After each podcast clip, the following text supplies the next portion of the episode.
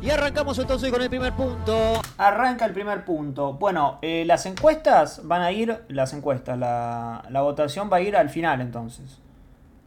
¿Está bien? Vamos a escuchar el primer punto que es eh, American Pie eh, Punch Drunk Love. Que es de Lucas. O sea, Lucas tiene que decir por qué son opuestas. American Pie y Punch Drunk Love. Arrancamos con el primer punto. A ver, Lucas, dijiste que la película más opuesta a American Pie es... Punch Drunk Love. Eh, vamos a tener 10 minutos, vamos a poner 10 minutos de límite para discutir estos, eh, estos puntos. Así que hay un reloj eh, y Está van a tener que actuar rápido. Está corriendo, sí. Señoras y señores, son completamente opuestas American Pie y Punch Drunk Love desde el vamos, porque ya se toman la comedia desde lugares distintos. Eh, American Pie es una recolección de chistes. Sí, puede ser efectivo, alguien se puede reír, no puede- de hecho, todos fuimos fanáticos de American Pie, pero digo, más allá de lo que le causa gracia a uno a otro, son eh, se toma la comedia desde puntos de vista muy distintos. Eh, American Pie es una recolección de chistes y Punch Drunk Love es una comedia muchísimo más adulta, que también nos podemos reír, pero eh, está encarada desde otro lugar. ¿Algo para decir? No, tengo razón. A ver, que yo sepa, en Punch Drunk Love no hay una escena donde Adam Sandler tiene sexo telefónico o una No. cosa medio así. sí que tiene que ver eso. Bueno, digo, es un, es un gag. No está, no, puede- para nada. no. Esa escena no que está se en- puede ver en American Pie. No, para nada. No, Si primero, una jamás secuela- se va a ver esa escena filmada como está filmada en Mamita. Punch Drunk Love, en American Pie. Y justamente esa escena en American Pie hubiese sido filmada con una recopilación de chistes pedorras o adolescentes, si se quiere. Y en Punch Drunk Love está tomado desde otro punto Bueno, de vista. pero no, o si sea, no, bien estamos a- no, no hablaste de la dirección, lo que hablamos era el tipo de chistes. Ese tipo de chiste tranquilamente podría ir en American Pie. No, no, es que son de opuestas desde todo, desde la dirección, desde el guion ¿Y por desde dónde están apuntadas las películas. Justamente porque una escena de sexo telefónico filmada en American Pie sería absolutamente distinta a la escena de sexo telefónico de Punch Drunk Pero sigue Love. siendo una escena de sexo telefónico. Sí, pero muy distinta. Es como decir que es lo mismo Carpenter que el- la Halloween 7000, la venganza de Michael Myers. Y son opuestas. No, me suena la misma película. No, no, no, para, son absolutamente opuestas. De hecho, ya se ha ganado un punto en este eh, programa de mierda. Punto diciendo que son opuestas. Bueno, bueno, pero no, estamos para hablar de lo que pasó antes, no importa eso. Siguiendo, porque ¿con qué son opuestas? Eh, Ya no sabe más qué decir. es este una chico. película absolutamente infantil. Eh, este muchacho de American Pie. Y es una película absolutamente adulta. Ya eh, Punch Drunk Love. De hecho, ya es difícil encontrar una, una comedia romántica que esté apuntada desde un lugar tan adulto como lo es Punch Drunk Love. Y la otra es para nenes que se ríen de tetas y Ah, lo culos. importante Igual que- yo me río de tetas y culos, ¿eh? pero eso no está en discusión acá, me chupo un huevo. Yo me río, pero son muy distintas. Lo importante acá es que las dos películas pueden dejar un mensaje, si se quiere, digamos. El mensaje que queda en American Pie es, bueno, protéjanse, pónganse un, un profiláctico. Y bueno, el mensaje en Punch Drunk Love puede ser también relacionado al amor. Son Pero- dos mensajes relacionados al amor. Es el Uno a partir de la inexperiencia de cuando es joven y otro a partir de cuando es adulto. mensaje que leíste vos, de cuídense, es el mensaje que es una publicidad, una, ver, campaña si estatal decís- de, Vos le decís a un de pibe. forro. vos le decís a un pibe de la, secund- de la primaria, digamos. De septi no, no, de la secundaria, de la secundaria, porque si no somos medio. Igual, No, no, pero espera. O sea, si vos sos un pibe de la secundaria, ¿qué preferís? ¿Que el profesor Alberto Prócer. te dé una clase de educación sexual o El prócer está on fire, el prócer.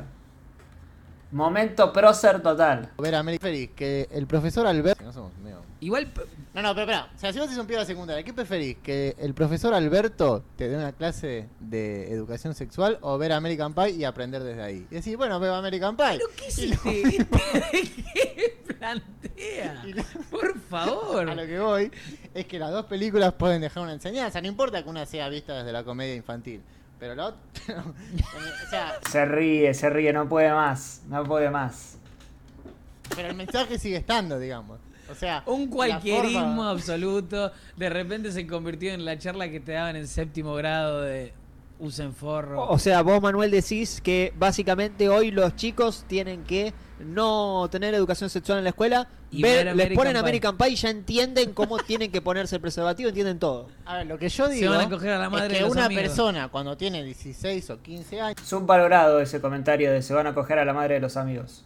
Ve American Pie y aprende algunas cosas del amor y etcétera. Y No después cuando- aprende nada, y no, después- no, no, para y nada, después, para nada. Cuando es un viejo choto, ve Panzer and Glove y aprende cosas del amor de viejo choto. No, para Pero en los dos casos aprende cosas del amor. No, no. Sí, Y en las dos películas, No, en las dos películas hay fracasados. Son dos puntos de vista distintos de lo que es el amor ver, y la relación. Es como decir que eh, son dos puntos muy de vista muy distintos de lo que es el amor. Arranca la primera analogía eh, futbolera de Luquitas, ¿no? Se viene nomás. de lo que son las relaciones. El punto de vista de American Pie es eh, absolutamente superficial y visto desde un lugar de... En realidad no hay, no hay ningún Hasta ahora, para mí, lo está boxeando el prócer, ¿eh? punto de vista. En American Pie lo que hay es una recopilación de chistes pedorra. Y lo otro es un intento de, bueno, mostrar cómo, cómo funcionan las relaciones o cómo funciona Ah, el amor decir- en la vida de las pregunta. personas. Panzer and Glove es una película, ¿no? Donde eh, es- o sea, son todos los personajes tienen algún tipo de fracaso, son unos fracasados, por decirlo de alguna manera. Tipo, Adam Sandler es Sí. un fracasado, la novia es una fracasada, la familia Sandler está llena de boludos y bueno, y American Pie es una película donde hay un grupo de fracasados. No, no, no hay un grupo, es un grupo de pibes que quieren coger. Eso No, no, no, pero están separados de los que son lindos, los que Pero están en la película etcétera, los que son lindos. son fracasados. ¿Pero quiénes? Los de American Pie, tipo el No, grupo American Pie. para nada, El para- grupo de amigos de American Pie son eh, fracasados. Panzer y and Globe está intentando fracasados. mostrar eh, un fracaso absolutamente eh, más real y tangible eh, en el sentido de los personajes. En American Pie son un montón personajes que quieren coger, no son unos fracasados. No, pero son fracasados. No, ¿por qué? Porque no Qué bien, cogen. y bueno, justamente. Pero es muy distinto del ¿Y acaso Adam Sandler no es un fracasado también porque no coge en el and Globe? No, para nada, no, no, eso, ¿Por no, solo por eso, no, no, no. Ese, en un eh, juego anterior habías dicho que Adam Sandler es un ganal- galán de la vida real. ¿Aplica eso acá? ¿Aplica ese argumento acá? ¿Tiene alguna eh, similitud con American Pie? Mira, Citric, vos me conoces. y la verdad que eso que acabas de decir me importa tres caras. ¿Cómo sabe jugar el prócer, eh? ¿Cómo sabe jugar? Eh, a ver lo del galán en la vida real, a ver si yo lo había subido. Crítico, sí. Eh, a ver.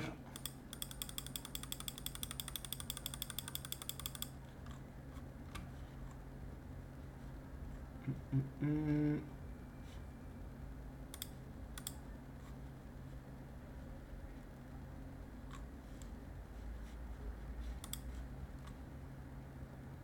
El prócer, no, el prócer, ¿cómo? ¿Quién dijo eh, no estoy con el prócer en esta? ¿En cuál? O sea, ¿en todo el punto? Para mí lo está, pero lo está des- des- destrozando a Lucas. ¿eh? Lucas no pudo meter una hasta, hasta ahora. Tom Cruise es un galán y Esto es de eh, el primero, eh, cuando cuando Lucas dijo que eh, Adam Sandler era un galán de no eh, galán de la vida real o Manu fue que lo dijo a ver Tom Cruise es un galán y Adam Sandler es un feo. ah Manu Manu Estoy hablando de lugares comunes, ¿eh? Sí, quién, ah, ya sé, si llamamos a una mujer va a decir, no, me gusta Adam Sandler porque me gustan los que me hacen reír. Pero Tom Cruise es un galán de Hollywood y Adam Sandler es el anti-galán de Hollywood. Bueno, pero en Punch Drunk Love hace de galán. No, no hace Un galán, un galán. Lo, lo menos galán que hay. Hace un, un, Bueno, pero es un galán. per- ¿Cómo un galán va a estar teniendo sexo telefónico en un chat? Está bien, a ver. Pero es un galán, el cual, o sea, un galán de la vida real, y nos podemos identificar nosotros. No es un galán, es un tipo que se enamora, no es un galán. Nosotros somos Sandler en esta película. Y Pero nosotros no somos galanes, eso es hora de que... Somos los galanes verdaderos de la vida real. No, no, no. Tom Cruise no puede existir en. No puede, no. Esa es un galán, pero Tom Cruise no puede existir pero los dos son galanes en distintas categorías. Uno en la ficción y el otro en la vida real. Vos decís que en la vida real Adam Sandler entra Adam Sandler no es un galán, nunca lo fue. ¿eh?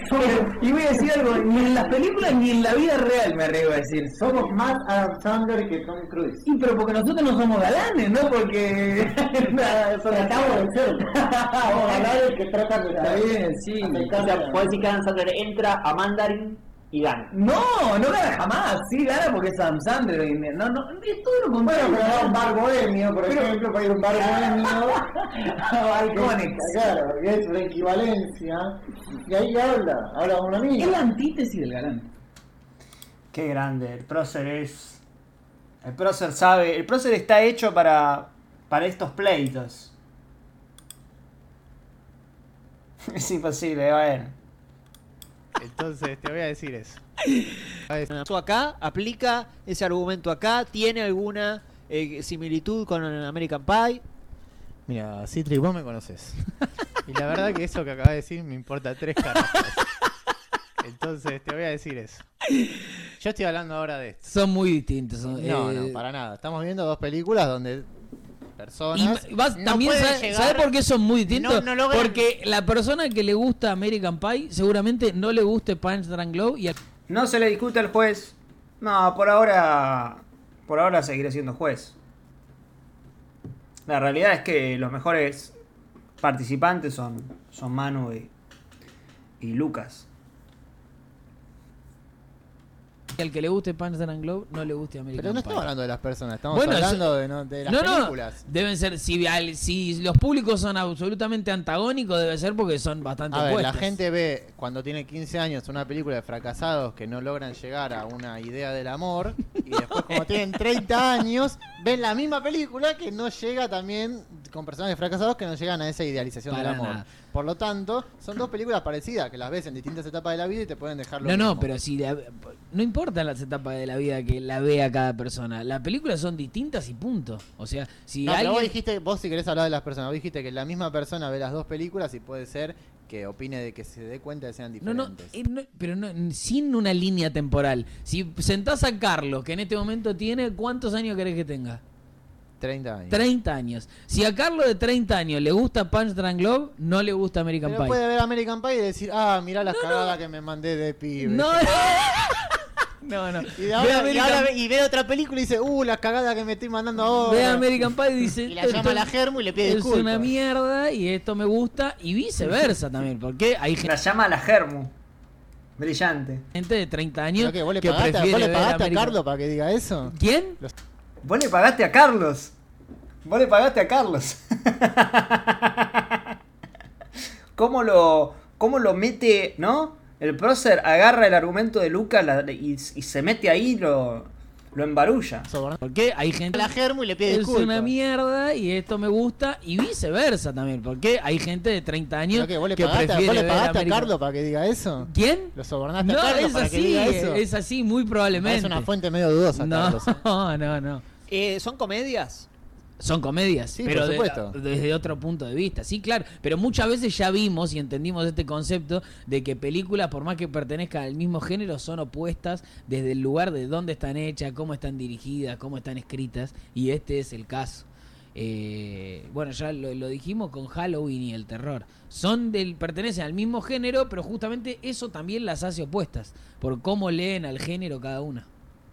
Yo, lo que digo es que justamente leen de la misma manera No, absolutamente a esa distinto. idealización fracasada El del amor, en Punch Drunk Globe es completamente distinto al amor en A ver, voy a, American voy a- Pie. me voy a decir mi Digo, y el compromiso con entender al amor de cada película, ¿no? El compromiso para entender lo que es el amor en American Pie es absolutamente distinto al compromiso para entender Para el mí, a partir de distintas maneras se llega al mismo resultado. No, para nada. Que es la intención. Pero no se llega absolutamente a un resultado completamente distinto. Los finales son di- muy distintos. Mi voto Sucede eso, ¿no? De que Lucas va por la... Está muy bien lo que dice Juan Pablo aquí. eh, que Lucas va por la lógica, va por las diferencias desde, desde tonos y, y Manu elige desde el opuesto de... No, de nada que ver, los géneros nada que ver. Y, apunta a lugares distintos. Y los abordajes también, el de Lucas es más como... eh, más desde un, desde un tema más de sentido. Y el de Manu es. más, más a los bifes. Acá dice, Lucas se olvida de confrontar. Si no viste ninguna de las dos películas, le crees todo a sí, claro, además sucede eso, que es lo que, lo que te hace ganar el punto es cuánto vos te crees lo que está diciendo. Eso es lo que yo tengo en cuenta a, a la hora de evaluar. Eh, primero, obviamente, eh, la, la- calidad de las, de las diferencias o de las eh, similitudes. Y, pero principalmente el modo de, eh, cuán convencido está de, eh, el, el participante de lo que está diciendo. Voto es no positivo. Bueno, eh, se Resolución, define- nueve minutos. Se define la cosa. Eh, el punto es válido. El punto Sí, es señor. válido. Sí, punto señor. para Lucas. Eh, él ha defendido bien. eh, Ha tenido sus argumentos. No ha podido pasar. No ha podido cruzar eh, las edades, eh, Manuel. Tendrá que defender su punto para no perder y que no tome ventaja Lucas. Bien, ya ha sido. Ha sido. Ha ido el, punto. Em, voy a tirar la pregunta aquí, así ustedes deciden. Eh, Lucas dijo que era diferente. Eh, dijo que eran opuestos Sandler y eh, no, el Punch Drunk Love y American Pie.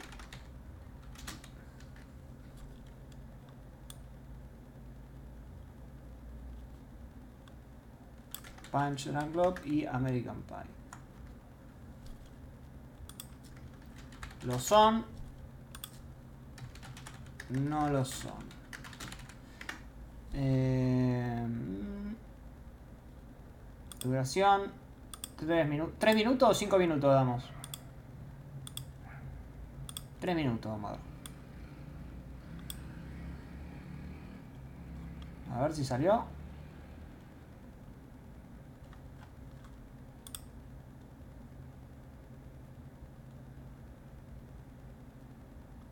Eh, no formulé muy bien la pregunta. Se entiende que la idea no es si son opuestas o no son opuestas, sino si está bien discutido o no, ¿no? Es medio, es medio complejo de, de cómo realizar esa pregunta.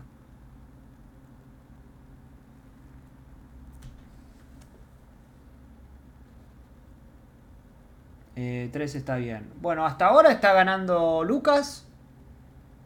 O sea que el punto está bien dado.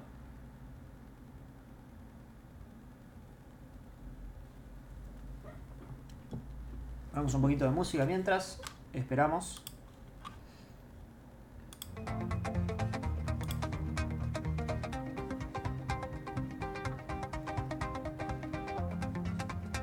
Con los puntos del canal. ¿Cómo es eso?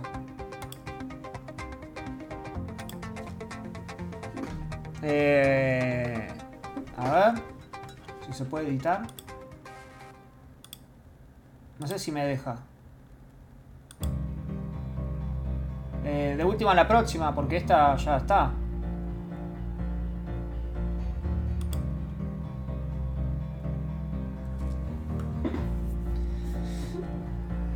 Mira. Eh, mi voto. Muchas gracias, Star, por suscribirte eh, vía Prime. Muchas gracias, eh. Es para las predicciones. ¿Qué, eh, ¿Cómo? Bueno, eh, yo, habiendo escuchado nuevamente la batalla, yo creo que di mal el punto. Yo hago el bar correspondiente y digo que este punto era anulado para Lucas. Para mí lo, lo- lo gana. Lo, o sea, Manu le anula el punto a, Lucas. Pero bueno. Entendí otra cosa. Y no se le discute al juez. Eh, no, o sea, no es que no es del prócer tampoco. Lo que sucede es que se anula el punto. O sea, no, eh, eh, Manu no recibe ningún punto. Lo que hace es anular el punto. Es como cuando erras un penal. Vos no ganás un.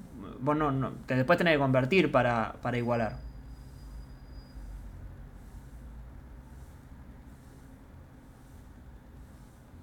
Yo creo que igual empezás a ganar el punto en el momento que elegís el opuesto, porque es muy difícil argumentar que American Pie es siquiera cercana a Punch Drunk Love. Sí, obviamente que, que hay mucho ahí, ¿no? Pero bueno. Ya ha ganado Lucas. Ganó Lucas, o sea que el punto estuvo bien dado. Eh, primer punto de Lucas. Punch Drunk Love eh, versus American Pie. Eh, voto del juego positivo. Voto de, del bar de la gente positivo. Voto del bar del árbitro negativo. Ahí está. Bien. Me parece que esto lo voy a pasar. Voy a ver si lo puedo pasar a un Word. Eh, a ver, a ver, un documento de texto. Lo estoy abriendo. Así. Después lo, lo traspasamos a algún lugar.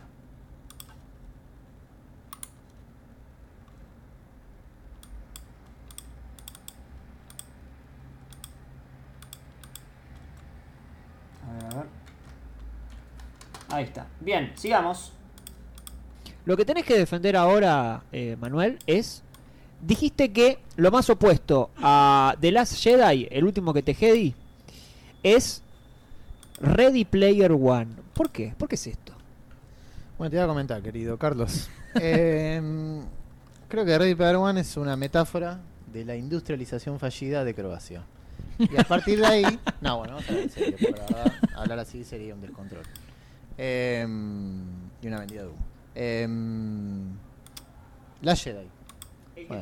La Jedi, digamos que pr- primera diferencia, ¿no? Una película está dentro de una franquicia que ya tiene 48.000 años y Ready One es una es una historia autoconclusiva.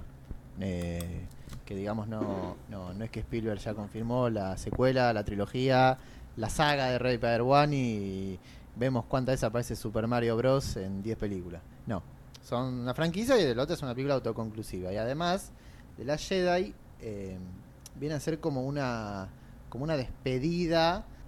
La Jedi es una película, digamos, que agarra las referencias de la saga, los personajes que todos conocemos y vive a partir de eso, digamos. O sea, vive a partir de, ah, mira, ahí apareció Luke Skywalker. Igual y que ahora Player One. tiene barba.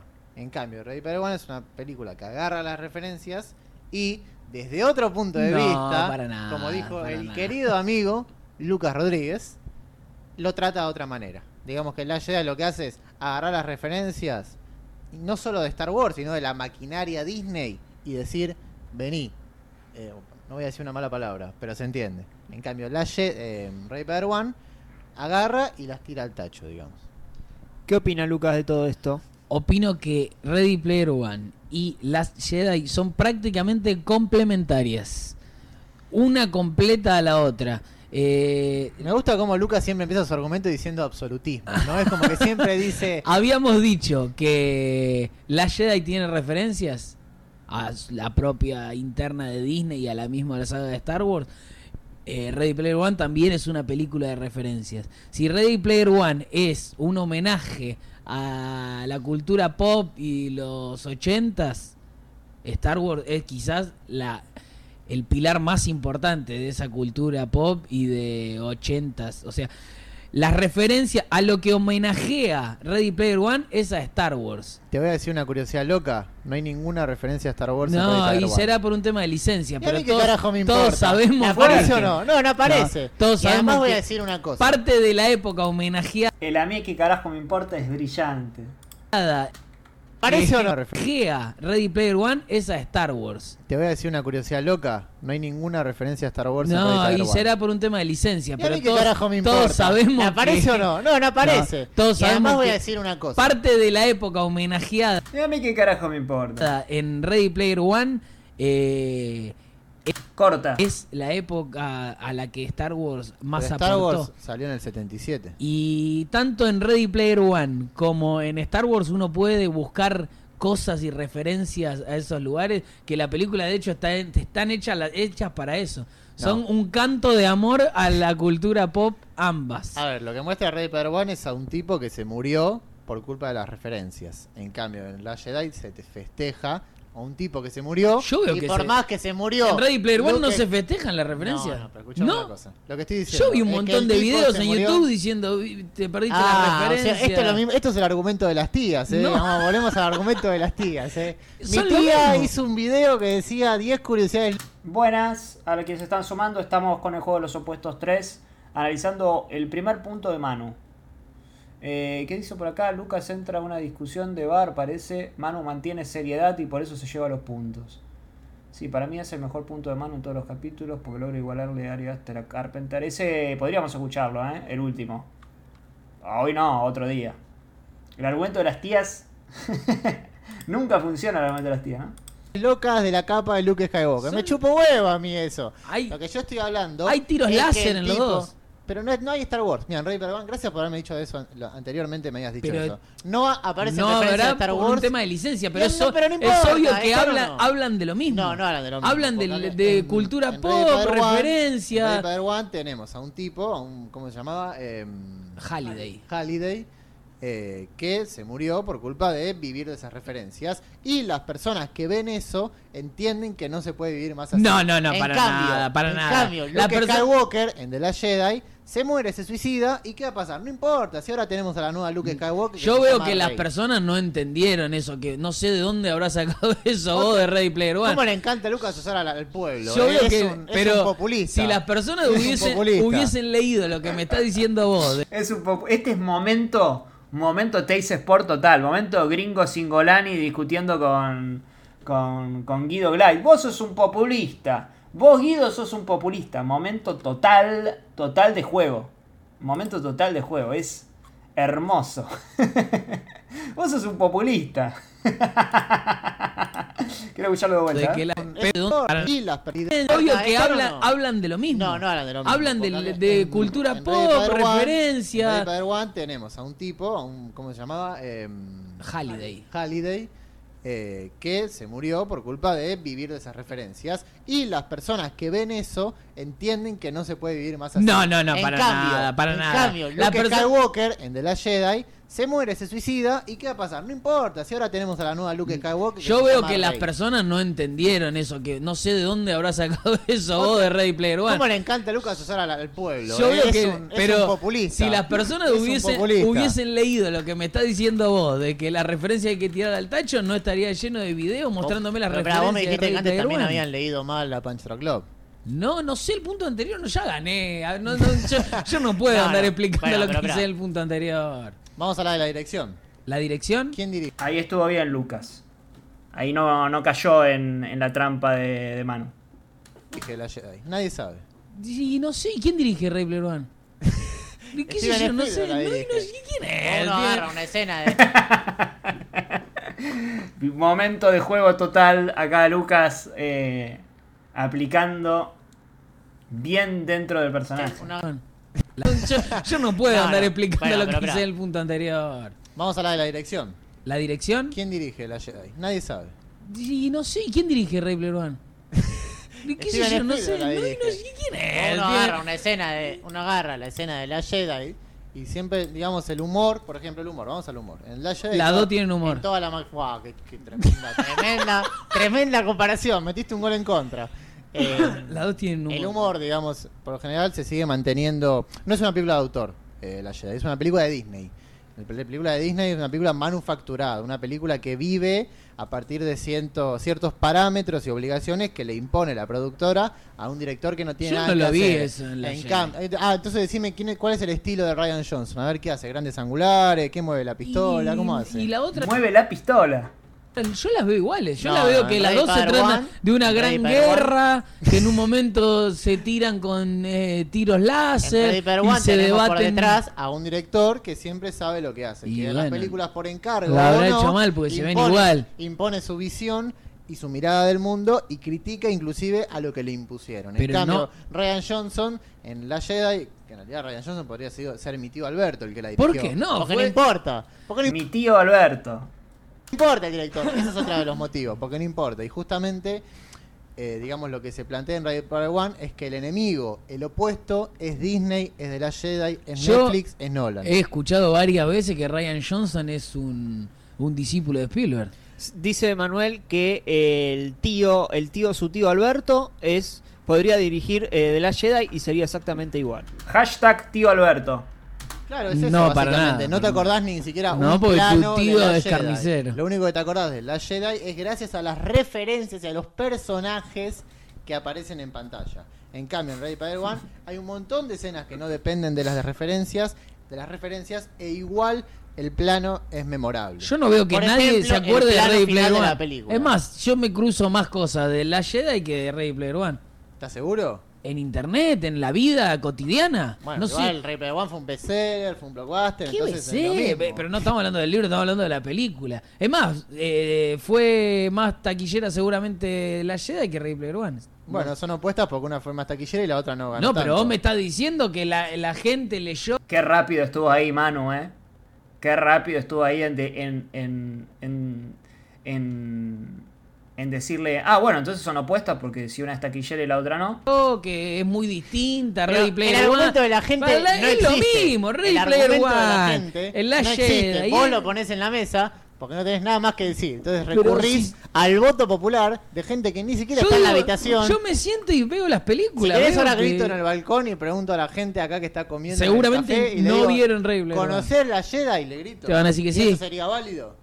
Y sí, la vieron, qué sé Bueno, yo. hacelo si querés. Vamos No. a salir a gritar al balcón. Yo creo que la gente. Entonces no traigas el argumento. A lo que voy básicamente es que la película eh, Ready Player One se opone y tiene un personaje que podría ser No, tranquilamente pero eso- Ryan Johnson. Eso es una lectura tuya de Ready Player One. No, no Yo lo que veo mía. en Ready Player One es, es gente a los tiros en se llama- planeta hay un tipo raro. que se llama Nolan y tienen que vencerlo. No es una lectura mía.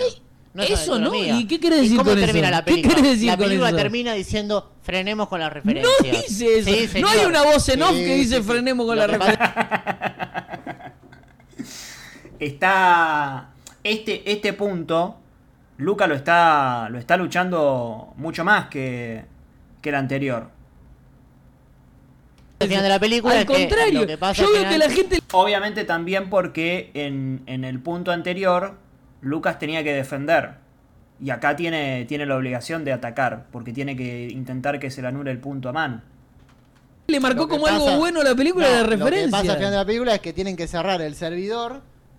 El servidor No está abierto durante ciertos días de la semana porque Dos la gente estaba viviendo. Dos días, estaba lo cierran y los otros cinco siguen adentro. La Mirá, gente, es más, la se- gente se- estaba viviendo en ese mundo y no podía salir de ahí. En cambio, Reaper, en la Jedi, lo que pasa es que se mueren todos y un pibe agarra un palo y dice, no, esto sigue, loco, vamos a seguir con las Eh, espaditas. como el todo". Oasis, que No, sigue. porque no hay descanso, es un universo que sigue, sigue, sigue. y el sigue de no Oasis también. Ay, ay, ay, ay, ay. Qué momento. El qué momento más qué momento ever. El punto es inválido. Sí. Inválido ha perdido Andrada. su punto el señor Manuel. Vamos con el, el- El árbitro ha dicho que el punto es inválido. A ver, a ver, tiramos la pregunta. Eh, Manuel dijo que las Jedi y RPO eran opuestas.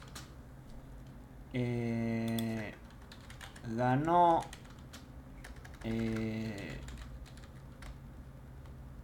punto válido, punto inválido. Bits per vote, a ver ahí. Bueno, habilité todo.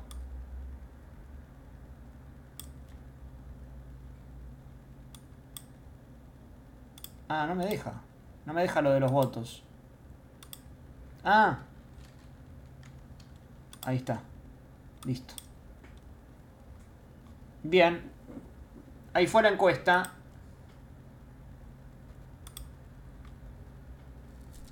Sí, yo ya lo he, ya he admitido mi error en el punto anterior. De todas formas, la gente ha decidido que estuvo bien dado el punto anterior. El punto anterior, el de, el de Lucas, que Lucas dijo que American Pie y, Punch Drunk Love, eh, Punch Drunk Love eran opuestas. eh, escuchando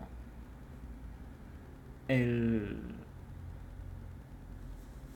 escuchando el episodio yo lo he dado como inválido. Pero en su momento lo di válido y acá hicimos la votación y todos dijeron que es válido. Así que bueno. Sacalos de los puntos del canal porque se puede votar muchas veces con eso. Ah, bueno. Entonces lo borro.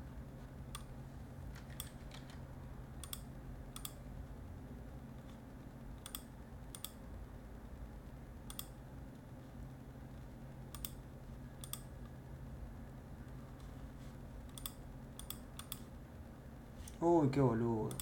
Corrí el chat. Espera, esperen, eh.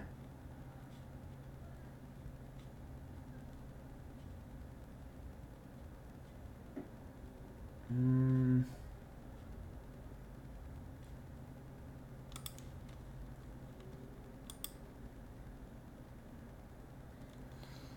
A ver, voy a tirarlo de vuelta, eh.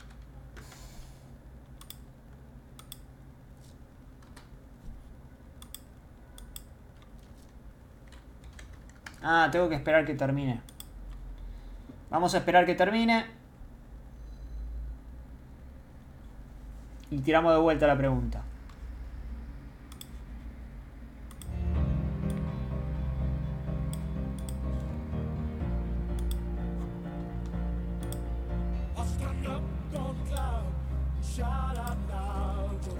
Tranquílense, tranquilícense, viejo.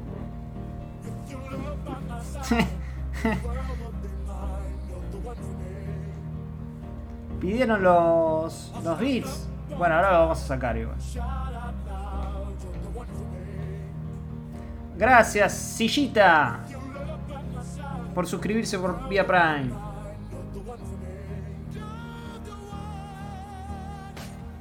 Y terminó. Todavía no terminó la, la- el-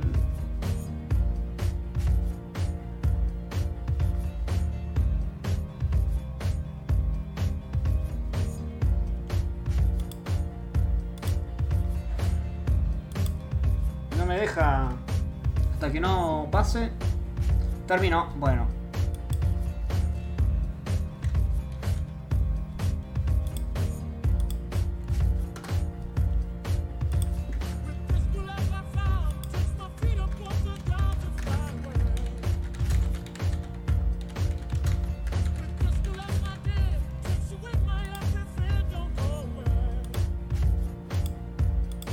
Ahí fue.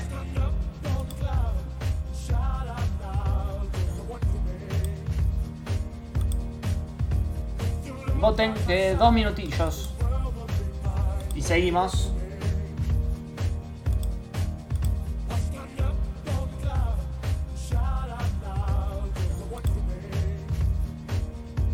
Se viene el de actores, eh.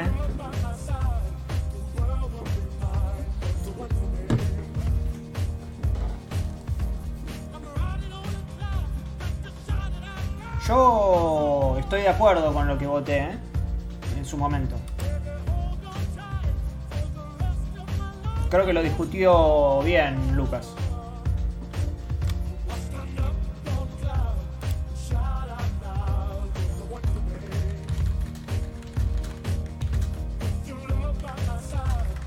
Estoy escribiéndolo en un documento.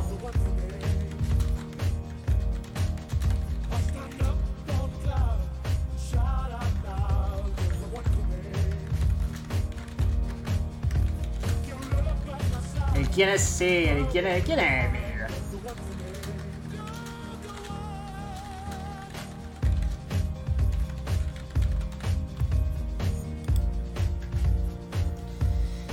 Buena la frase de esos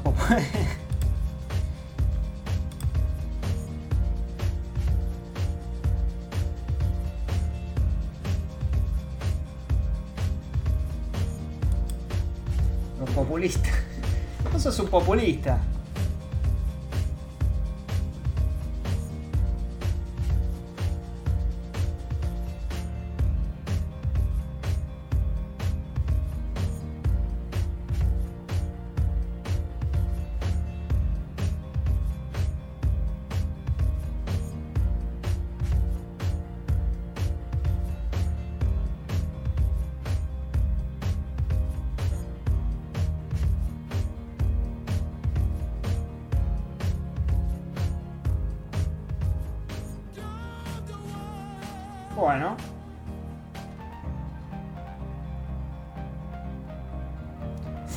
Ganó Manu, miren.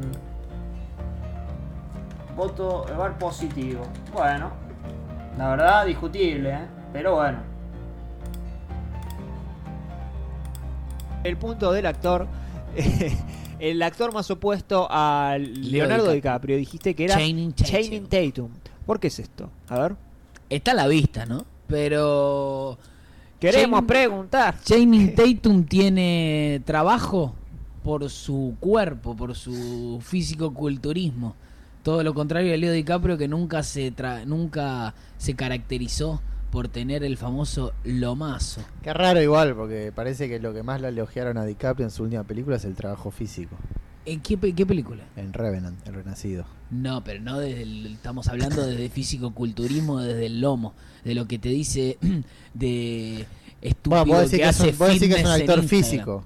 ¿Qui- No, no, no, yo no dije eso. Eso lo estás diciendo vos. Yo no dije eso. Yo lo que dije es que Channing Tatum tiene trabajo por ser un grandote eh, anabólico que va al gimnasio. Y eh, en el sentido estético del cuerpo. Y DiCaprio nunca se caracterizó por ser estéticamente desde el cuerpo. Qué raro, fachero. cuando era Su adolescente facha y en sus primeros trabajos Era un palo. Lo, lo aplaudían porque era fachero y Porque era elabora- fachero de cara, fachero de cara. ¿Y Tatum no es fachero de cara? No, Channing Tatum de cara es un cero. Igual eso es absolutamente parcial, pero eh, eh, DiCaprio nunca se lo caracterizó por mirar el lomo que tiene DiCaprio. Igual estamos hablando Que yo sepa, apareció, solamente del cuerpo que hasta yo ahora. sepa, apareció en varias revistas, en portadas. Sí, bueno, porque es una estrella de Hollywood, claro. modelo, Sí, Kate Winslet también, y es una gordita. No, no, usted no puede decir eso. No. No, no. Usted avaló. Eh, sacándolo de los cuerpos, que son opuestos, es innegable que son opuestos. entonces ya le gané, ya. No, son opuestos. le gané lo primero. ¿Por qué? Porque el primer argumento dijiste sacándolo, no, listo, me lo saco No, pasando al siguiente. Bueno, pasando al si- perdiste el Uno es buen actor Vamos. y otro es un desastre. Dale. Uno es un actor premiado y otro es un actor de telenovela yankee. Y la cantidad de películas que tiene uno buenas y la cantidad de intervenciones en películas que tiene el otro. La mayoría de las películas de Channing Tatum son una mierda y la mayoría de las películas de DiCaprio son por lo menos igual lo buenas. curioso es que DiCaprio empezó su carrera Son una siendo mierda, tira Lucas. Sin, sin tapujos. justamente Sabe, sabe que acá tiene que defender y tiene que defender fuerte. No puede. Si no. El otro. Estuvo. Corrió riesgo el anterior punto porque estuvo medio liviano y el prócer salió a atacar.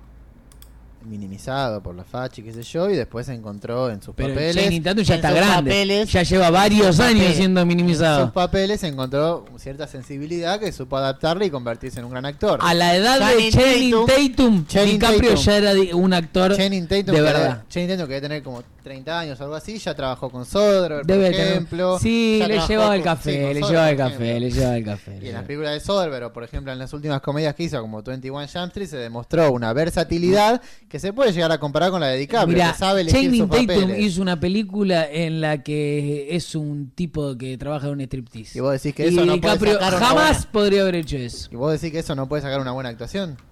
Y Es- no lo logró una porque la película es malísima. ¡No! Una- sería una creo que fue premiada. Diría Ay, que fue una premia- actuación, diría que fue una actuación Que de premiada método. como Titanic fue. A ver, hay que hay- Está con todo, Lucas. Está con todo, Lucas, ¿eh? Hermoso, está hermoso este punto. Porque Manu está ahí diciendo, vos Vos tirá, vos tirá. Vos tirá que yo, yo tengo. Yo, yo, yo todavía tengo cartas. Mirá que cuando vos te quedes sin. sin aire, yo. Yo voy a estar más fresco. Hay que saber laburar de stripper, hay que saber encarar ese papel. Algo que hace que similarmente hace DiCaprio con sus papeles, se prepara para sus papeles. DiCaprio Channing Tatum tuvo que aprender a ser un ladrón para ser Logan Luke. Y bueno, Eh, ¿Y DiCaprio qué- tuvo que aprender a que se lo coja ¿Sabes por qué, por qué Channing. Tatum hizo de striptease? Por el lomo que te estoy diciendo. ¿Y por- Porque es grandote y va mucho al gimnasio. ¿Y qué- Nada más. ¿Y por qué DiCaprio actuó en Titanic? Porque Porque es un actorazo, ¿no? Porque Porque es un actorazo insólito. ¿Y Top 10 actores de la ¿Y historia. te Porque es un actorazo insólito. lo dijo? Eso, ¿no? Porque es fachero. un actorazo insólito. ¿Y Top 10 actores de la ¿Y historia. quién te lo dijo? Te lo veo, lo veo yo en la pantalla, es un actor del carajo.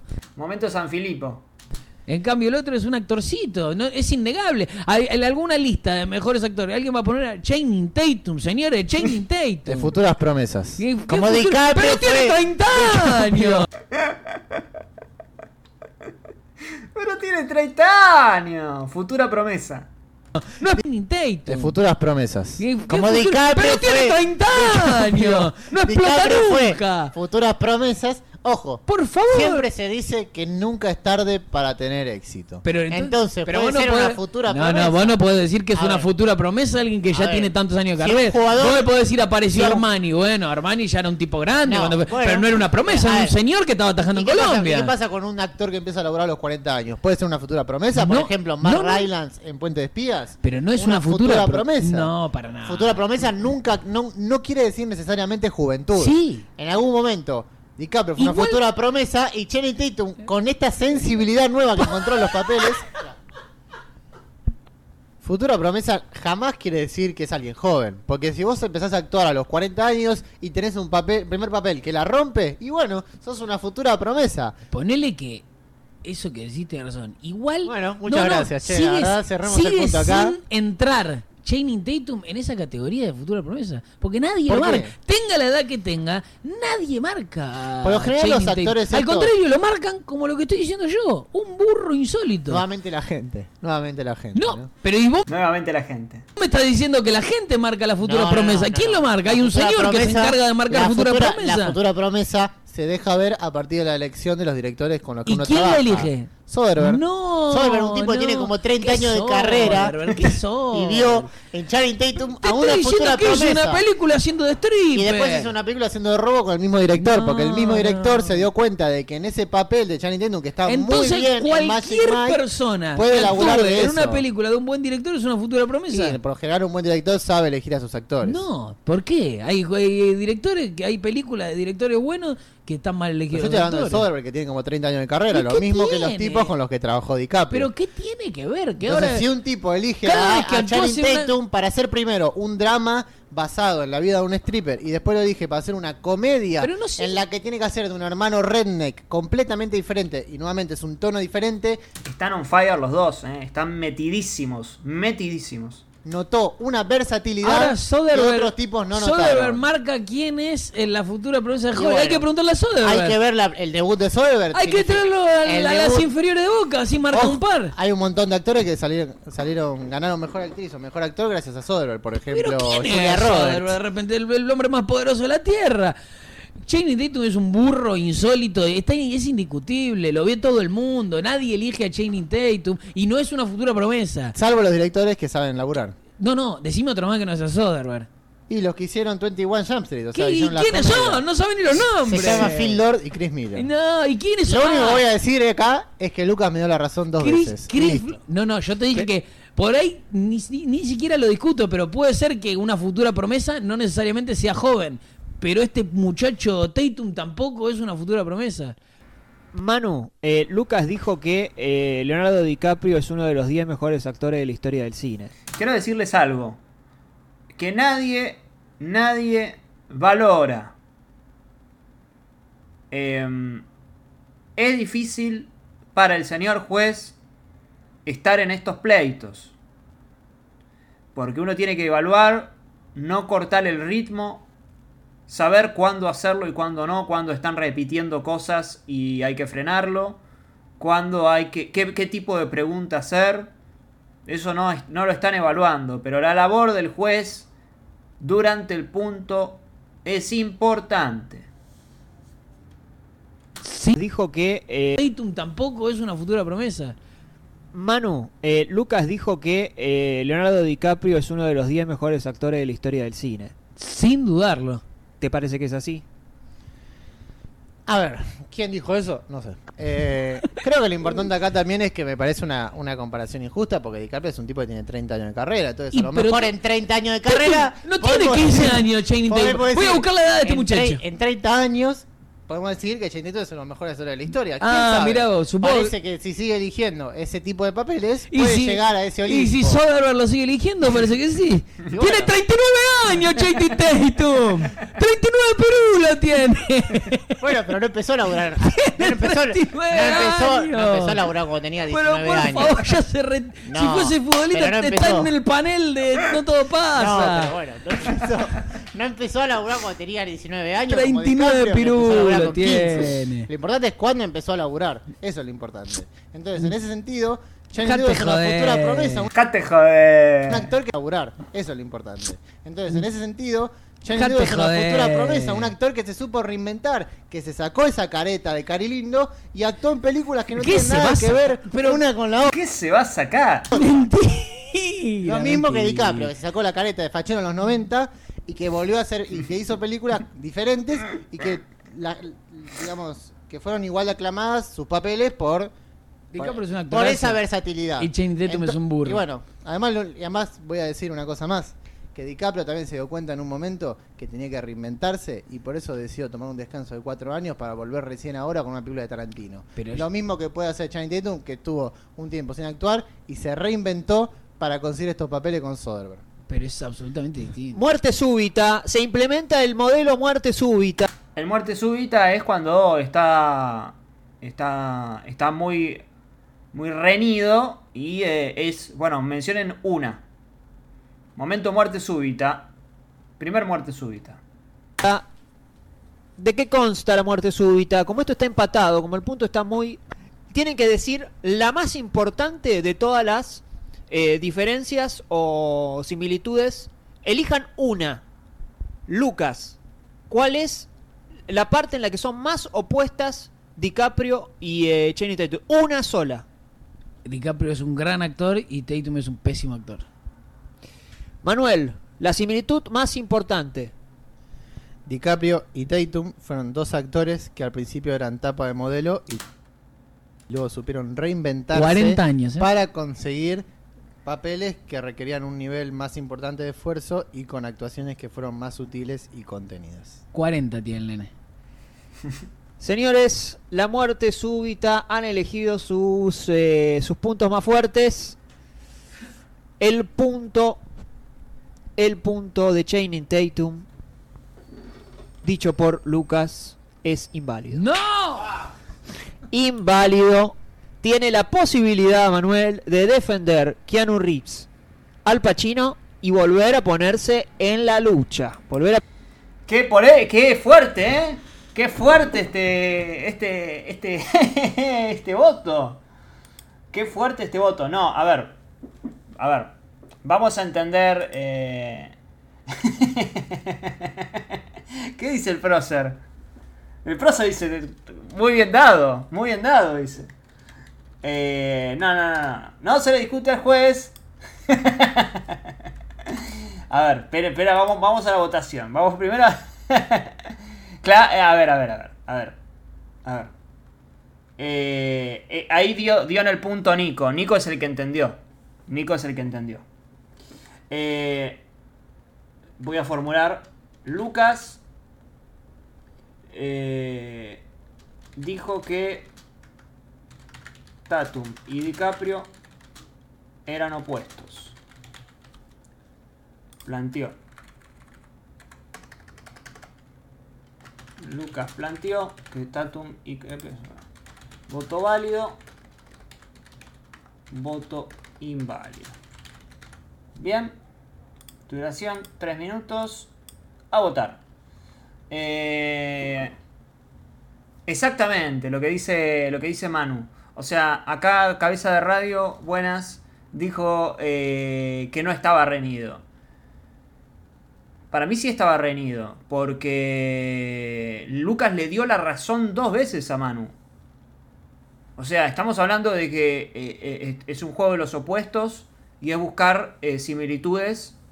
O sea, hay uno, que, hay uno que dice, estos son opuestos. Y hay otro que está diciendo, no, hay similitudes.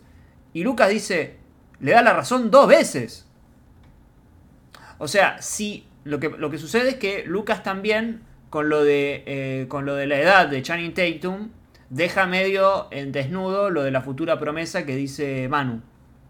O sea, Lucas lo discutió bastante bien, eso, como para lograr ir a muerte súbita. Pero si le da la razón dos veces, el, el punto lo perdés siempre.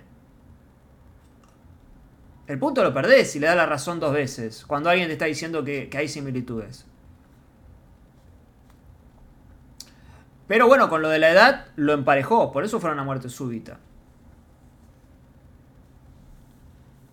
Y en la muerte súbita, Lucas elige mal. Lucas elige mal.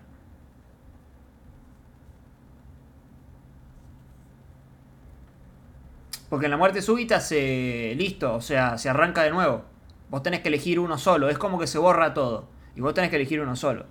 Y, el, y la elección de. de. de. Exacto, exacto, no fue con la edad en la muerte súbita.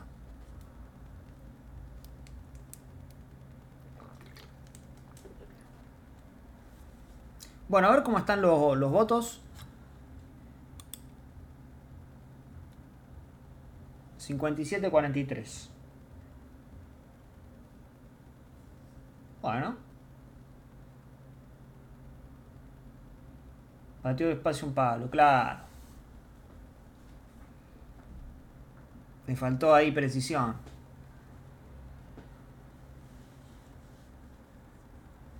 Lindo punto, eh. Lindos puntos. ¿Cuál era el que se viene ahora? A ver.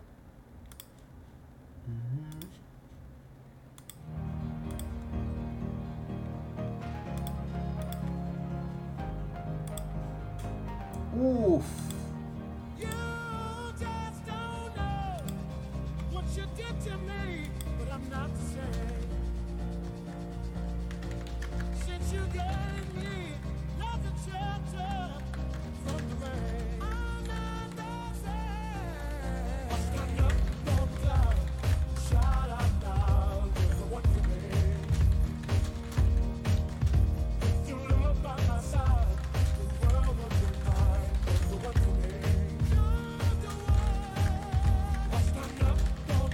Eh, la realidad es que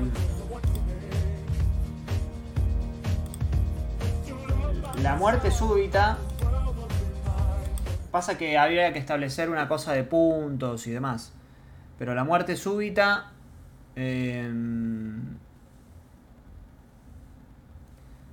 si fuera una- un tema de puntos y, y bueno, te llevarías uno si ganas. Tipo como, como en el freestyle, donde si vas a, a repechaje no te llevas los- todos los puntos, te llevas menos. Pero bueno, no, no lo hacemos así. Porque es mucho, es mucho quilombo, ¿no? O sea, eso se podría hacer si uno tiene, si uno lo está viendo y tiene como un tablero de puntos. Pero explicarlo en un podcast es medio como, te perdés. Bueno, a ver cómo va la votación. ¿Ya terminó?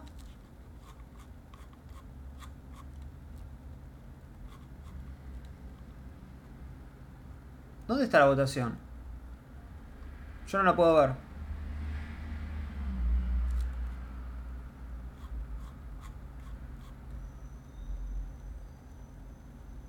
Eh, ¿Dónde está? Yo no, no, no veo la votación. ¿Se cerró?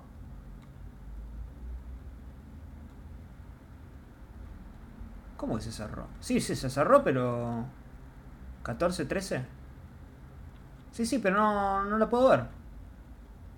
O sea, ¿no queda grabada? Sí que queda grabada. Salió 14-13 inválido. O sea que ganó inválido, ganó negativo. Eh, está bien. O sea que fue todo, fue todo ok. Claro. Perfecto, pasemos al siguiente. a pelear la copa. Así que Manuel tiene que defender por qué eh, Keanu Reeves y Al Pacino son opuestos. Bueno, Keanu Reeves y Al Pacino, ¿no? ¿Qué dilema? Keanu Reeves es un actor eh, malo. Lo detesta, lo detesta Manu a Keanu Reeves y eso se va a dejar entrever en este, en este punto. Qué bueno. Y Al Pacino, ¿no? ¿Qué dilema?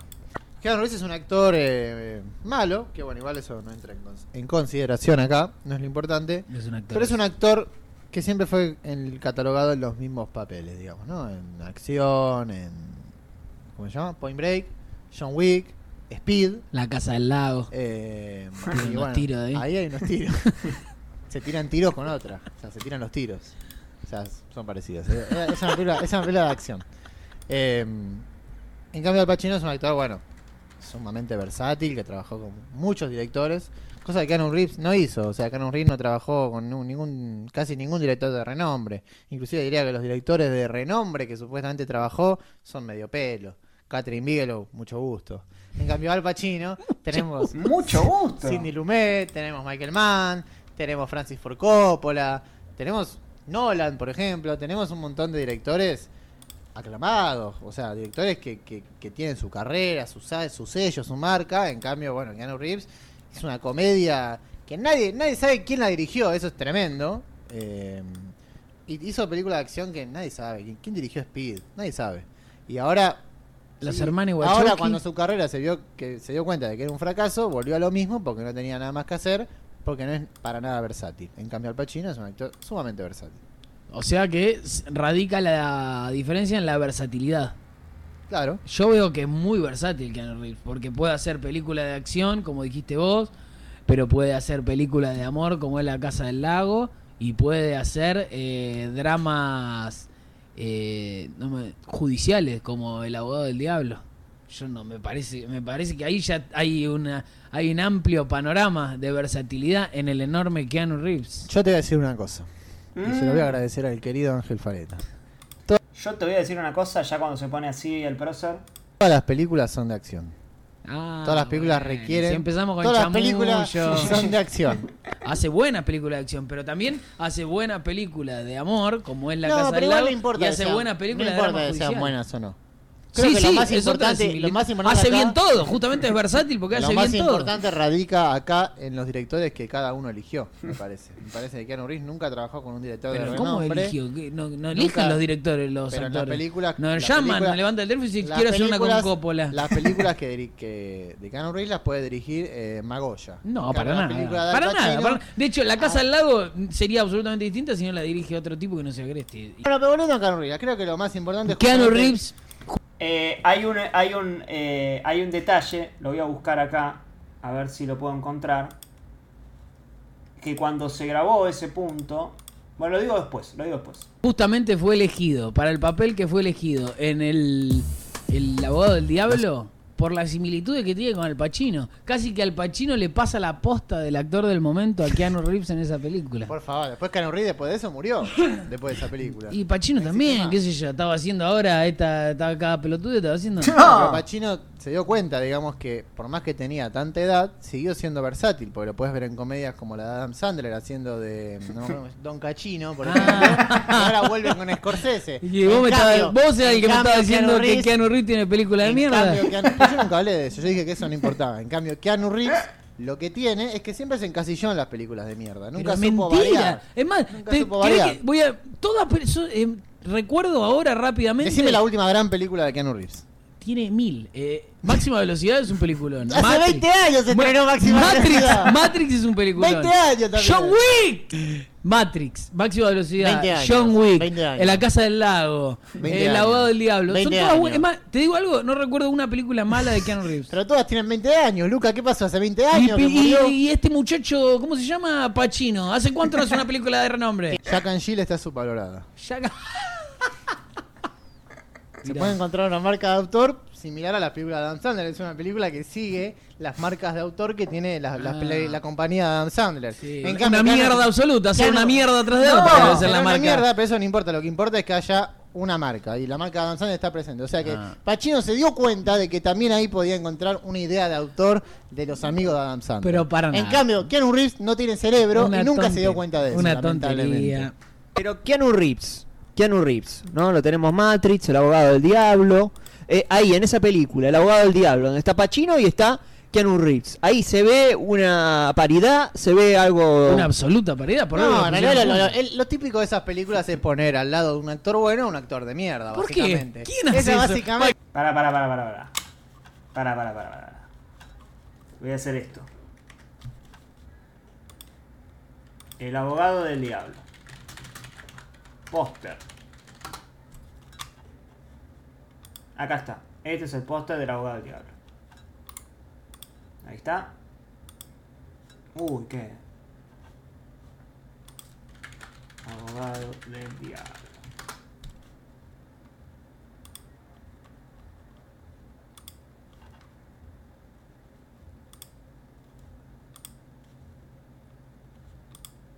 Pero la puta madre, no me deja abrir. Ahí está. esa Una paridad. No tiene cerebro Una y nunca se dio cuenta de eso. Una tontería. Pero Keanu Reeves, Keanu Reeves, ¿no? Lo tenemos Matrix, el abogado del diablo. Eh, ahí, en esa película, el abogado del diablo, donde está Pacino y está Keanu Reeves. Ahí se ve una paridad, se ve algo... Una absoluta paridad. Por No, lo en realidad lo, el- lo típico de esas películas es poner al lado de un actor bueno a un actor de mierda, ¿Por qué? básicamente. ¿Quién hace eso? básicamente. Para que salga peor la Entonces película. miraba a Pacino y, bueno, porque justamente el novato y el maestro. Y siempre el novato es un actor de mierda. Vos mirabas Karate Kid y el Miyagi ese era un actorazo. En cambio, el pibe. El pibe ese. El pibe ese era un boludo, ¿entendés? Siempre es así con esta ¿Quién película. di- Mirá, Claro. tengo otra.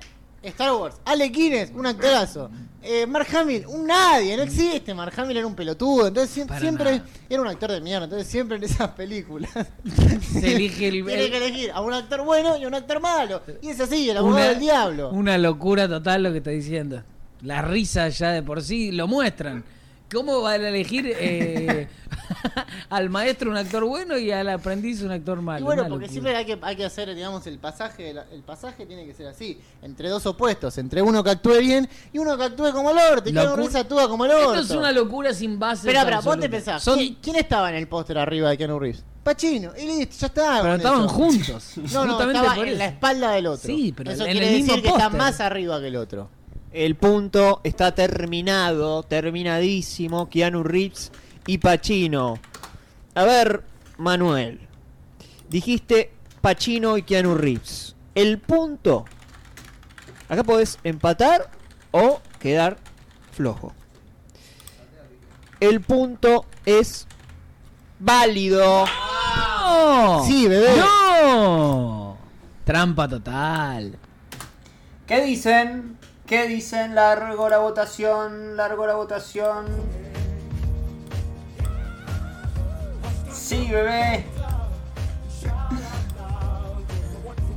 Para mí estuvo bien dado, ¿eh? Yo lo, vuelvo a escuchar y digo, estuvo bien dado. Pero bueno, decidan ustedes.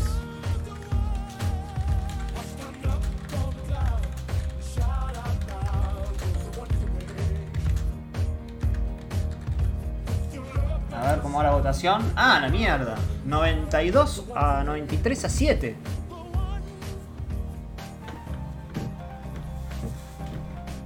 Tremendo.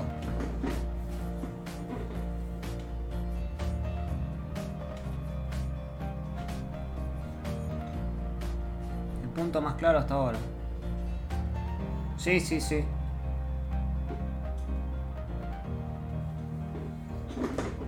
Bien.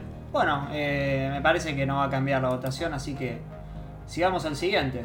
A ver qué pasa. Siguiente punto, película. Volvemos a las películas. Lucas, dijiste que la película más opuesta a Citizen Kane, considerada una de las mejores películas de la historia del cine, de Orson Welles, Ciano Kane. La película más opuesta es El séptimo sello, de Seven Seal, de Berman, el sueco Berman. También una de las mejores películas de la historia del cine. El séptimo sello. De, que, de alguien que vio solamente el séptimo sello y. ¿Qué sé yo? Un siempre papá aparece- Nueva York. Siempre está en nuestro 10, digamos. Papá Nueva York. Eh, ¿Qué top 10? ¿De quién va a estar esa mierda aburrida de mierda? Empezó convincente. Señores, son opuestas básicamente porque Pará un poco, Luca, pará. Citizen Kane fue Esa, La- esa mierda aburrida de mierda. dice. la regular esa mierda que vio Sello, de Seven Seal, de Berman, el sueco Berman. También una de las mejores películas de la historia del cine. el séptimo sello. De, que, de alguien que vio solamente el séptimo sello y... ¿Qué sé yo? Un siempre papá Nueva aparece- York. Siempre está en los top 10, digamos. Eh, ¿Qué top 10? ¿De quién va a estar esa mierda aburrida de mierda? Empezó convincente. Señores, son opuestas básicamente porque Citizen Kane fue la revolución y cambió la forma de filmar y de hacer cine. Y el séptimo sello es básicamente una obra de teatro filmada. Nunca nadie imitó eh, la forma de narrar con la cámara de Bergman en el séptimo sello y todo el mundo, después de Citizen Kane, empezó a narrar en cámara como lo hace Wells en Citizen Kane. Vos decís que está a la altura de Méliès. Berman. es es hijo de esos. No, no es exactamente eso, pero tiene un, eh, un punto en común justamente con ese tipo de cine. Una obra de teatro filmada, muy sostenida sobre lo que son los diálogos, lo que es el guion, pero del guion de, de lo que dicen los personajes, personajes que dicen lo que sienten, personajes que debaten, hoy me siento triste. Y vos te sentís triste porque la tristeza, eso es el séptimo sello. Vos decís que no tiene sutileza. No, para nada, para nada. No, ¿Qué qué sutileza puede haber entre la muerte jugando al ajedrez con un tipo? No. Y en cambio, eh, Citizen Kane es todo lo contrario. Es hablar de ese tipo de cosas. Es difícil este para Manu, ¿eh? No sé cómo la ven, pero es difícil de. de. de encontrar similitudes entre Citizen Kane y. y el séptimo sello. cosas importantes, pero desde un lugar de eh, moviendo la cámara y narrándolo en, en- en imagen, que es lo que es el cine, ¿no? Eh, son dos películas que te embolás viéndolas, la verdad. ¿Sí? Todo el mundo se embola viendo Citizen Kane, todo el mundo se embola viendo. Mirá de dónde parte. Cómo, cómo piensa Manu, ¿no? Que uno dice, bueno, a ver, puede buscar una similitud de que son cla- eh, eh, y, y- y- y le va a discutir a Lucas el hecho de que Lucas está diciendo que es un embole el séptimo sello. Y la. Y, y Manu entra diciendo, en lugar de decir, no, las dos son entretenidas, dice, las dos son aburridas. Viendo- Te Es impredecible. embolás, vi- embolás viéndolas, la verdad. ¿Sí? Todo el mundo se embola viendo Citizen Kane, todo el mundo se embola viendo. te embolás viendo el Citizen séptimo Kane. sello. Me dormí. Bueno, Em, te haya dormido, bueno, quiere decir. Si la gente la pone generalmente. Porque acá la gente existe. Digo, es sabido que está catalogada la mejor película de la historia. Citizen Kane, o el séptimo sello se va a estar de la historia es Vértigo, supuestamente. No, no, el Citizen Kane. No, Vértigo, no sé, hace, no la vi. hace Vértigo. 15 años, Vértigo es la mejor. ¿Desde hace 15 años? Fue la mejor. ¿Quién lo decidió? Soderbergh también, que era el que.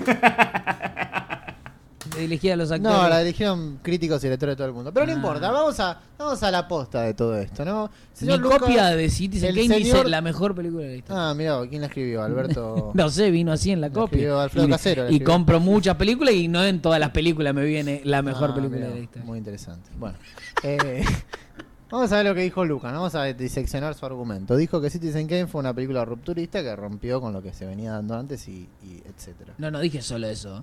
No, yo, te- No, no dije yo dije, vamos a No, lo que diseccionar yo dije que el- argumento por argumento. No dije eso. Sí, yo no dije. El Soderbergh Count. que es una película rupturista. Dije que de ahí en más la gente empezó a narrar en cámara, narrar con la cámara como lo hace Citizen Kane. ¿Y acaso eso no es una una película no rupturista es una- puede ser que aparezca un culo, No, qué no, sé yo, no, y pero, acá no, pero eso significa una ruptura y Citizen Kane es, pero por este Es por de este manera re- es recono- por este es argumento. reconocida por ser una película que un antes y un después, digamos. Por este argumento que estoy dando, no por otra cosa. Porque Eso- por ahí me vas a decir que eh, este, el séptimo sello fue rupturista porque eh, le aparecieron los dientes de Max von Sydow. No sé. Te estoy diciendo que esta es por esto. Este sujeto me está amenazando con cosas que no dije todavía.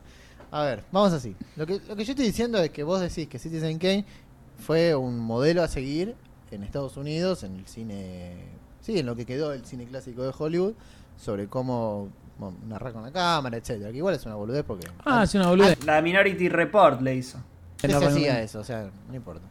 En y el séptimo sello, digamos, eh, forma parte de toda esta corriente, si se puede decir de alguna manera, del art house europeo, ¿no? Que incluso hay una compañía que se llama Janus Films que se encargó de distribuir siempre Art house es el eufemismo para decir de filmamos teatro. de art house europeo. Y el séptimo sello fue también el modelo a seguir eh, por un montón de cineastas europeos, como también lo fue Citizen Kane, un modelo a seguir para los cineastas estadounidenses o a los cineastas que se inscribían a ese tipo de cine simbólico. Acá no importa si esto es simbólico o alegórico, lo que importa es que No dije ambas- nunca, pero no sé qué es simbólico y qué es alegórico. dij- Bueno, acá no importa si una es teatro y otra es narrar con la cámara. Lo que importa es que ambas funcionaron como modelo que la gente tomó para seguir.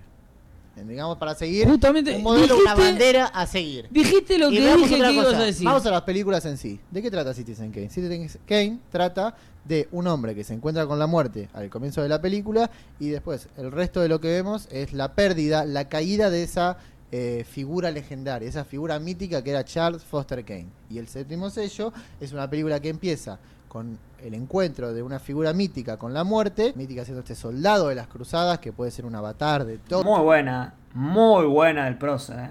Muy buena. Para mí no le alcanza, pero es muy buena. todos los soldados de las cruzadas y lo que vemos en el resto de la película es la caída, la pérdida de esa figura mítica ante la inminente muerte. Yo dije- Son dos películas iguales en su estructura y en la No, forma no, en su estructura no. Puede Sí, ser. Yo dije lo mismo. No, Dije lo que eh, lo que habla absolutamente explícitamente y tirándotelo en la cara el séptimo sello lo puede hablar desde la sutileza Ciudadano Kane. pero, Pero, están contando lo mismo. Pero que cuente lo mismo también puede ser opuesta, justamente por la forma de elegir contarla como fue, como Pero era Punch yo no hablo- yo no hablo- cosas. yo hablo de la trama. La trama es igual, es la misma película prácticamente. No, no es la misma Te película. Acabo de escribir la misma película, es el encuentro yo con la muerte pero yo de no- una figura mítica En ningún momento y la eso. Te esa dije- figura mítica a partir No, de la no, muerte. Yo te dije que de la forma de que habla en esos temas eh, el séptimo sello hace opuesta a Citizen Kane, que puede hablar de los mismos temas eh, que vos estás hablando, pero desde otro lugar. Y eso, eso es lo que las hace opuestas, justamente. La forma en la que lleva a cabo la película. El séptimo sello. ¿Otra vez vas a decir que la trama es igual? sello es un juego de ajedrez, digamos, ¿no? Es un juego de ajedrez eh, Eh, entre, entre dos personas. Explícitamente. Y O sea, está la muerte al Charles ajedrez. Foster Kane juega al ajedrez con todas las personas que lo están, digamos. No, bueno, eso ya que, le- los- que lo están. eso- Todos, todos sus alrededores. Ponele digamos. que tenés razón, sigue rey. dándome la razón a mí, porque te estoy, yo te estoy diciendo que el principal, la principal diferencia y lo que las hace opuestas a las películas es que una te habla y te escupe en la cara y otra lo hace Vos de me forma dijiste que antes no importaba alegoría y símbolo, entonces ahora sí importa, porque la alegoría es básicamente eso que vos decís, que te escupen en la cara lo que estás viendo. No. y el símbolo se trata de otra manera. O sea, primero me decís. en palabras primero me raras, decís- no sé. Primero me decís que son opuestas por algo y después me decís, no, no, pero yo no estoy diciendo eso. No, yo estoy Es diciendo lo que, estoy decir. diciendo. Vos estás diciendo alegoría y símbolo. Vos decís, que primero, diciendo- vos decís que primero importa la forma y que después no importa cómo se llama Nunca esa dije forma. que no importaba la forma. Nunca jamás. En este audio pueden ir hacia atrás y buscarlo. Dije que no importaba la forma. Justamente lo que las hace opuestas es la forma en la que tienen de narrar cada una de las películas. ¿Cómo termina la película El séptimo sello? Y el séptimo sello termina, digamos, con. Se van en una carreta de mierda, no me acuerdo. Bueno, ya ni siquiera sabe cómo termina la película. ¿Se van en una Eh, carreta o no se van en una carreta? El Ciano Kane Sí. termina con la muerte llevándose. No, la no, muerte, el Empieza fuego, con la muerte, sé. y termina con la muerte. eh, o sea, con la muerte en su mejor definición, que es una persona que fue olvidada.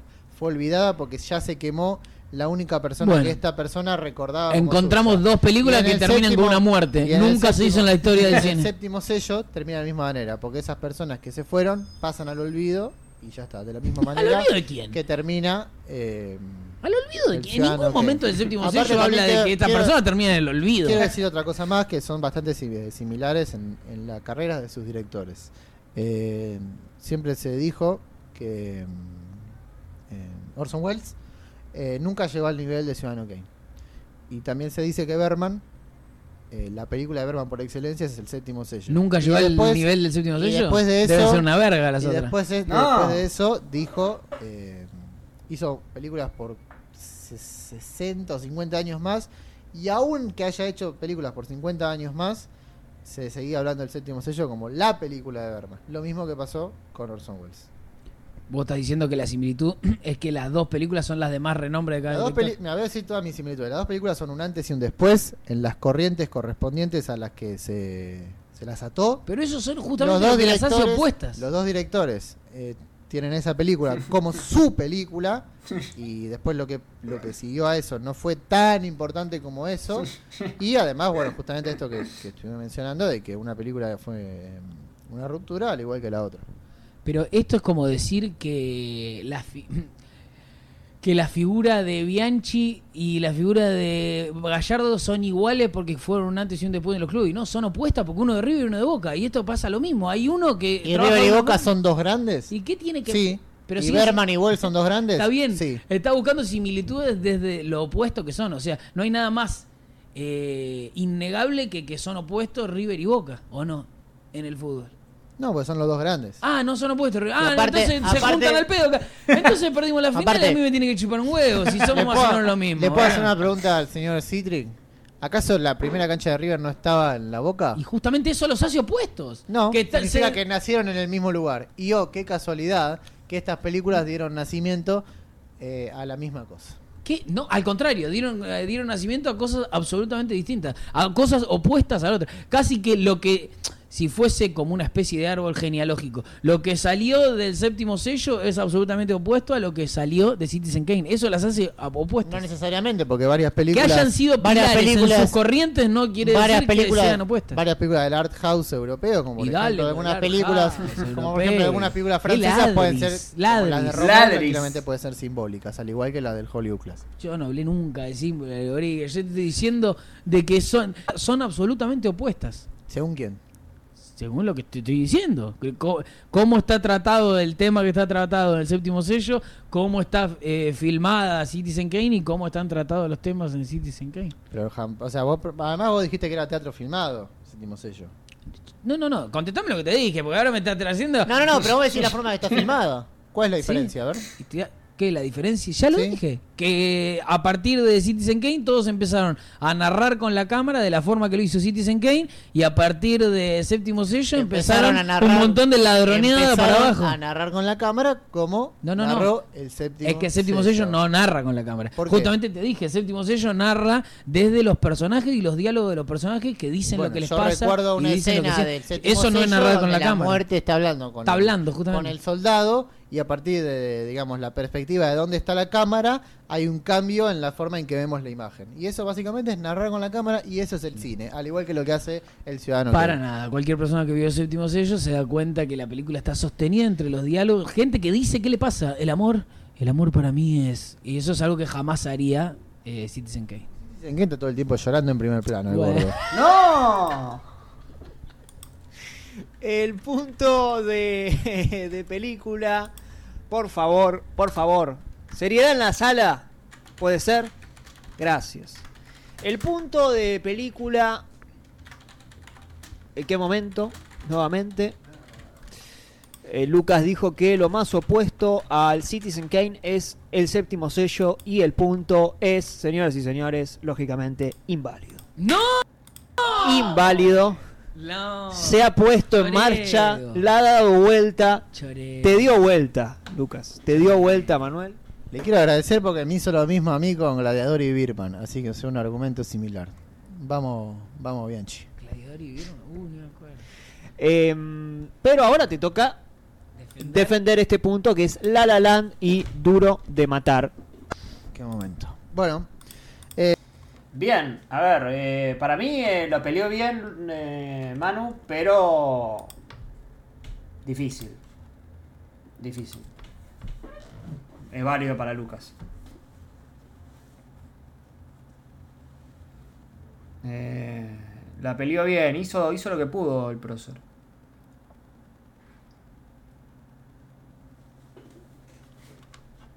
Lo que pasa es que Luis siempre elige cosas que se tocan... Sí. Sí, es demasiado. Yo no jugaría así. Porque estás jugando. Estás jugando con fuego. Si yo jugara. No, no. Buscaría otros géneros, otra. Otras nacionalidades, otra. Todo distinto.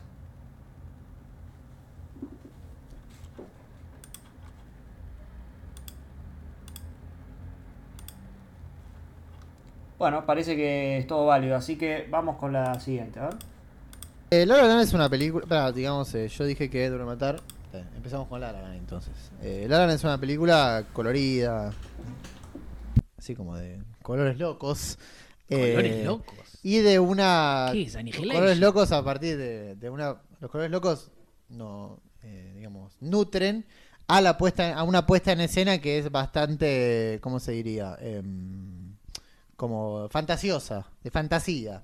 Un mundo planteado de fantasía. Lo- para nada. nadie va a Los Ángeles y ve 10.000 colores bailando por la calle ni frenando en la autopista para decir, che, pará, tenemos que bailar. Claro. Y Es un saltando arriba, musical, y mirá lo que le está- saltando lo que arriba le de los autos. cayendo un musical. Ah, es raro, porque justo es un musical que además al final quiere decir que nos ponemos serios y esto es todo realista y fue una historia de amor realista.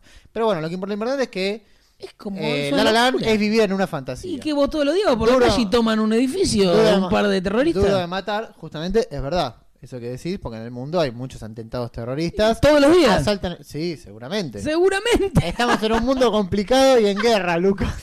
Tenés que entender eso. No sé en qué mundo estabas viviendo, Lucas. Pero hay terroristas en el en- mundo. Y bueno, Duro de Matar, digamos, es una película que, que justamente viene a poner los pies sobre la tierra a nosotros, ¿no? Viene a ser una película que, que la, Yo lo que veo en la, verdadera, la verdadera importancia está, digamos, en lo que se basa en la realidad y no en la fantasía en la que... No, en no la es que fantasiosa nace- Duro de Matar. la que- Lo la cagan a tiro la toda la película y no se muere nunca. No, no lo ¿No cagan a es tiro, fantasioso? No le pega ningún Está tiro. en pata ese pibe y sobrevive. No le pega ningún tiro, no se queda sin bala nunca. Pero eso no es una fantasía. Eso no, Eso no es fantasía. No, no es fantasía. ¿Por qué no? Porque el mundo que plantea Die Hard es un mundo realista, digamos, donde la, cada acción tiene una consecuencia. En cambio, en el mundo de La La Land, una se puede ir, el otro se puede ir, y no importa, vamos a volver juntos porque esto es una película. y esto- Me gusta el enfoque eh, de vida real. O sea, que Manu elija a La La Land como algo alejado a la vida real y agarre como algo cercano a la vida real a Duro Matar. Me gusta que, que piensa... ¿No? Juntos. Terminan es una separados. fantasía. Terminan separados.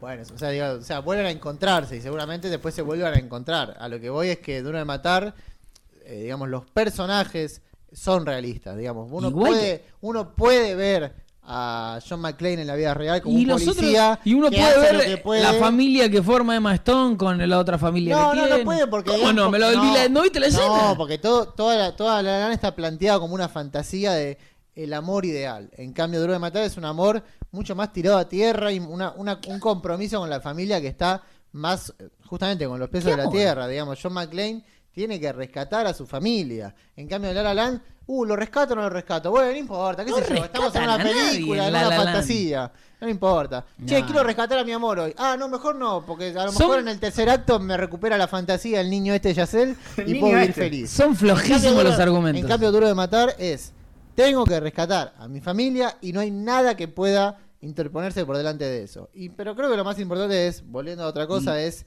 justamente esta idea de que Duro de Matar es una película que nos viene a poner una realidad que todos vivimos y en cambio La La Land... Todos vivimos. La- Todos tuvimos a nuestra mujer Bueno, encerrada en. La La Land es una película Es más, todo que vive- más parecido a La es La Land. La La Es la vida misma, La La Land. Es La La Land es más parecida a la vida que Duro de Matar. Pero vos me dijiste Yo que- nunca vos- estuve, vos nunca me- fui rehén de Al Qaeda. Vos me dijiste antes que La Land eh, no era que no ocurría lo de la autopista porque era un musical y ahora vos me decís que sí ocurre en la vida real. Porque hay, hay que O sea, entender- vos ves- No, no, vos estás vos tomando, vos estás tomando Gente literal, literal a un musical. Es muy tramposo. Es como decir tampoco pasa, no pasa nada de la ¿Por qué no se puede tomar literal? Por ejemplo, un musical como eh, Cantando bajo la lluvia, tranquila- tranquilamente puede haber gente bailando porque está en un set Vos- grabando una película.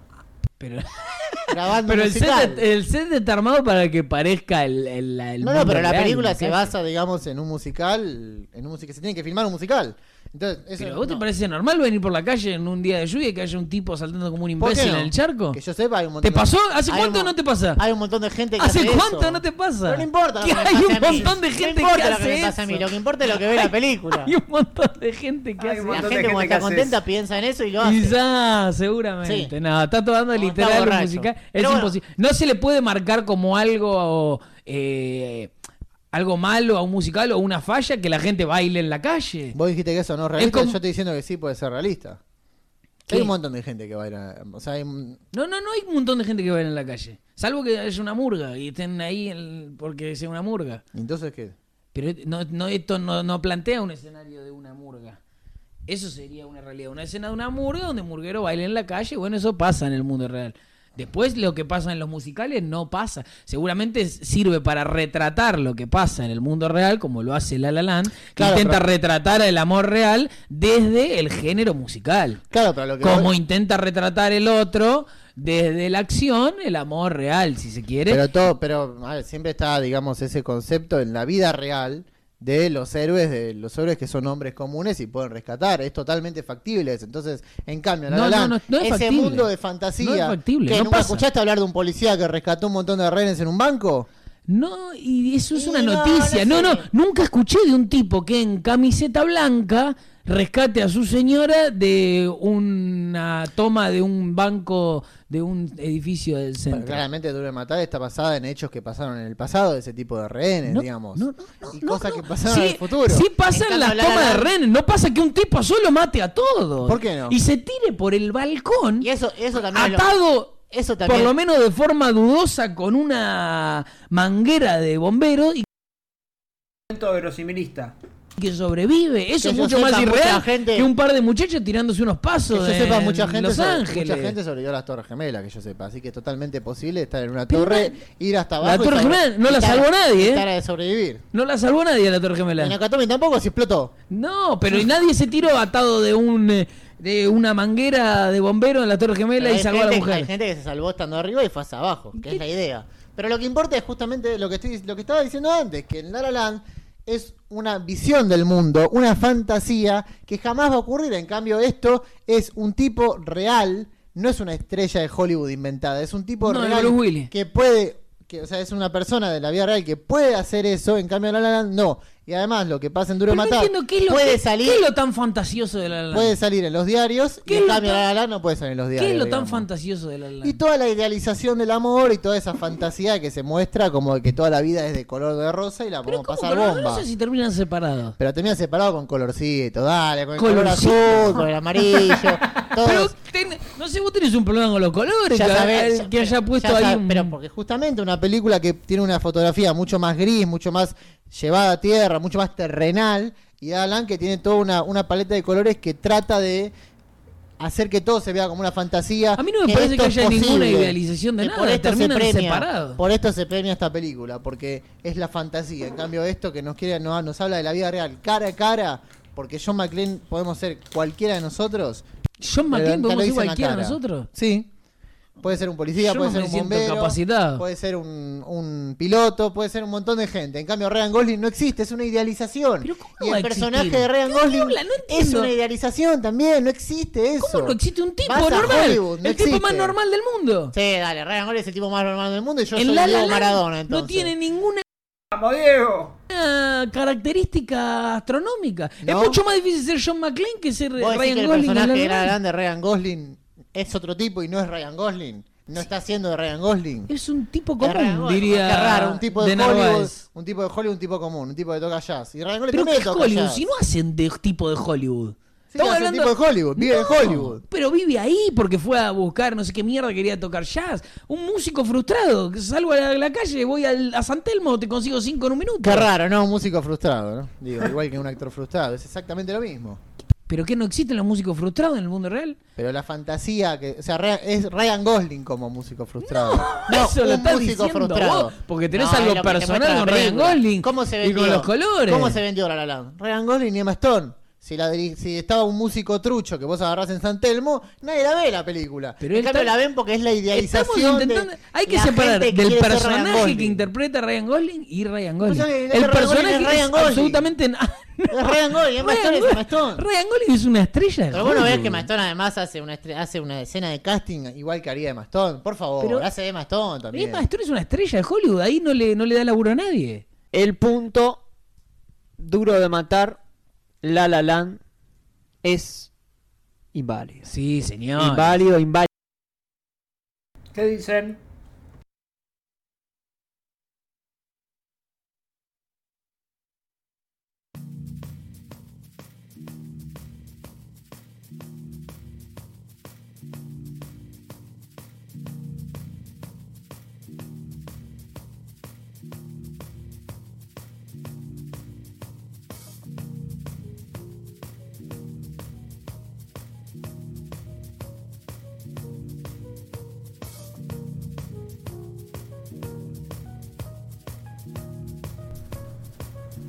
Se la jugó demasiado, Manu. ¿eh? Se tuvo demasiada fe en el, en el- Es demasiado. Es como mucho, ¿no? En lo de, lo de la fantasía. Pero me encanta el momento ese de. de. Hay guerra. ¿Cómo es que dice? No sé si estás al tanto, Lucas, pero hay, hay guerra en el mundo. Es muy bueno ese momento. Es de mis favoritos del juego de los opuestos. Ah, estaba buscando esto de. A ver. ¿no? ¿Qué diremos? No voy a usar el mismo argumento de decir que es un mal. Decía, ya tenía, ya tuvo una ¿Qué relación sabes? Si tiene una pinta de ¿Y vos ganso bárbaro. ¿Y vos qué sabes entonces si no lo vimos? Pero eh, obviamente que el, el- Pero, eh, eh, eh, eh, eh, obviamente, eh, en los pocos papeles que tiene, tiene que aprovechar el máximo. Bajo. A Wes Craven. Llamen a O Courtney Cox. Ah, no es importante. No, no, no es, Ah, no es bueno, importante al nivel de un director de cine como Spielberg, Scorsese, etcétera. Ah, no. Es un tipejo, ¿no? Es Wes Ah. No. Chato a Jason Reitman, el director. Estoy buscando un. Ya tenemos. ¿Cuántos segundos?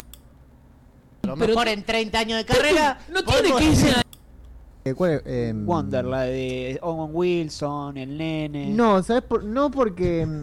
Porque el pibe tiene Ay, Dios, este momento es graciosísimo. ¿Escucharon el de los bloopers? una ma- En ese sentido de. De golpe bajo, ¿no? Es una película Cuando Manu habla de Wonder. totalmente lamentable. En, ese sentido de. De golpe bajo, ¿no? De no, no, no, no querer contar nada. ¿Te pasó lo mismo con Wonder? Con, ah, ¿cuál, eh, cuál es? Em, Wonder, la de Owen Wilson, el nene. No, ¿sabes? Por, no porque. Porque el pibe tiene una máscara y no se lo veía.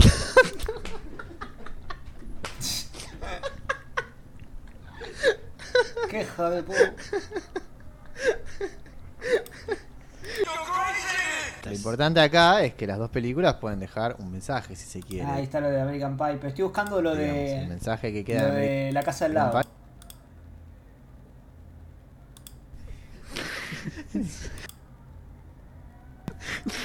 Eso, eso va como al final, ¿eh? Toca, no hay ninguna referencia a Star Wars. en No, y será por un tema de licencia. ¿Y a Pero mí qué todos, carajo me todos importa? sabemos. ¿Aparece que- o no? No, no aparece.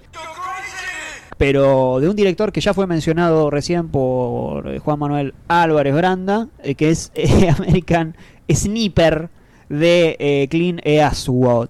Eh, una película. ¿Qué pasa? Limpiar es bueno. Limpiar es bueno. Eso, eso va como al final, ¿eh? Post eso.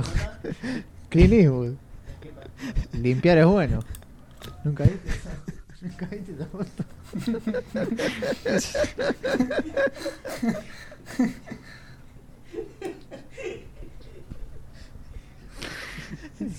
El lavarropa. La, cara, la cara de Clint Eastwood. Como para arrancar, si Clint Eastwood pudiese, le metería un tiro el pecho. Invalididísimo. Un punto que a priori parecía complicado de luchar La La Land y Duro de Matar. Uno las ubica bastante opuestas. en Una acción musical. Pero de repente Lucas la ha peleado. Pido disculpas a mis fans que se me trabaron las palabras. Los fans del prócer están. Estamos 0 a 0. Claro, estamos 0 a 0 y se definen estos dos puntos que quedan. El punto de los directores. El cuarto punto a discutir es el punto de los directores, generalmente el más polémico, el más rico, ¿no? Porque los directores tienen muchas películas, hay mucho para hablar, hay mucho por donde encarar. Lucas, dijiste que el director más opuesto a Wes Anderson es el señor, Clint. también actor, Clint Eastwood. Nos importa acá lo, lo de director, pero eh, ¿por qué? ¿Cuáles son las diferencias? Diferencias hay muchísimas. A ver. Eh, desde sus películas, desde sus personas, desde todo. Como para arrancar, si Clint Eastwood pudiese, le metería un tiro en el pecho a Wes Anderson. Eh, es todo lo que no es ni quiere ser, ¿no? Eh, se lo puede ubicar a Clint Eastwood dentro de, si, si se quiere, directores clásicos o directores que filman como se filmaba hace mucho tiempo. Y Wes Anderson todo lo contrario. Wes Anderson es un director que filma para la novedad. Y filma no la novedad desde el sentido de la noticia, sino de a ver qué fue lo nuevo loco que hizo Wes Anderson. Ah, esta la filmó toda en un cuarto pintado de rosa.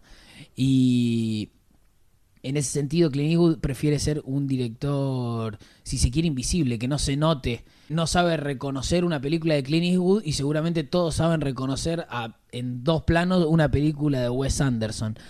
Eh, después va, va a estar de vuelta presente el argumento de que uno narra con la cámara y que uno filma y sabe por qué filma, cómo filma y eh, intenta Nos vemos. Tener noción cinematográfica cada vez que mueve la cámara para algo y Wes Anderson solamente intenta eh, buscar la estética, buscar que, que lo que filma quede eh, como algo publicitario. Ah, mira, eligió el rosa y él no sé qué color pega con tal. Hay que preguntarle a Wes Anderson, que él sabe mejor. Pero eligió el rojo y el azul porque combinan. Es más un direct- algo publicitario y el otro es un director más de cine. Manuel, ¿qué tiene para decir al respecto de todo esto que acaba de decir Lucas Rodríguez? Mi voto es no positivo. Eh, veamos. Wes Anderson, Clint Eastwood. Clint Eastwood empieza como. Es parte de la camada de la generación del 70. Eh, Wes Anderson es parte de la camada del cine indie de, De los, la- no- de los 90. De la no camada. Es una camada. Ahora, lo curioso y la similitud más importante de los dos es que por más que fueron de esa camada, ninguno de los dos fue un nombre, el primer nombre que se venga a la cabeza cuando se habla de la camada. Cuando se habla de la generación del 70, primero se dice Scorsese, Spielberg de Palma, George Lucas, etcétera. Eh, puede ser que Clint Eastwood esté ahí. Con Wes Anderson, uno dice generación del 90, Tarantino, Fin- eh, Fincher, eh, Linklater, Buena de Manu, eh. eh, eh, bueno, etcétera, eh, por, eh, decir, por decir tres, al igual que con los del 70, y después Wes Anderson. O sea que los dos forman parte de una camada, pero los dos actúan como outsiders de esa camada, ¿no? Como dos tipos que, si bien pertenecen a esa camada, no, la gente no los reconoce como tal, o a primera vista no los puede reconocer como tal. Y vos decías Muy buena. que Wes Anderson, para hablar de lo, del otro que dijiste, que Wes Anderson eh, elige sus películas para llamar la atención. Y es muy curioso, porque parece que Clint Eastwood en los últimos años estuvo haciendo lo mismo. Las películas de Clint Eastwood, por ejemplo, vos hablabas de la novedad. Bueno, Sal- Soli, Sally, ¿no? Sí. Sully es una película sobre un hecho bastante novedoso, que tiene menos de 10 años. ¿Qué tiene que ver? American Sniper es también sobre un hecho poco novedoso y de hecho que sigue pasando, que es la guerra en los países del Medio Oriente. La última película de, de Clint Eastwood de, de 1517 to Paris, o sea, el tren a París, eh, se vendió como, como también con, con un gag así para atraer a la gente. Ah, ahora en esta película de Clint Eastwood, los tipos son lo- las personas de la vida real. Justamente. La mula se vendió. Ah, volvió a actuar el viejo Choto de 88 años. Nada en que- Gran Torino se vendió también así. Esto está ah, diciendo mirá, ¡No, pará!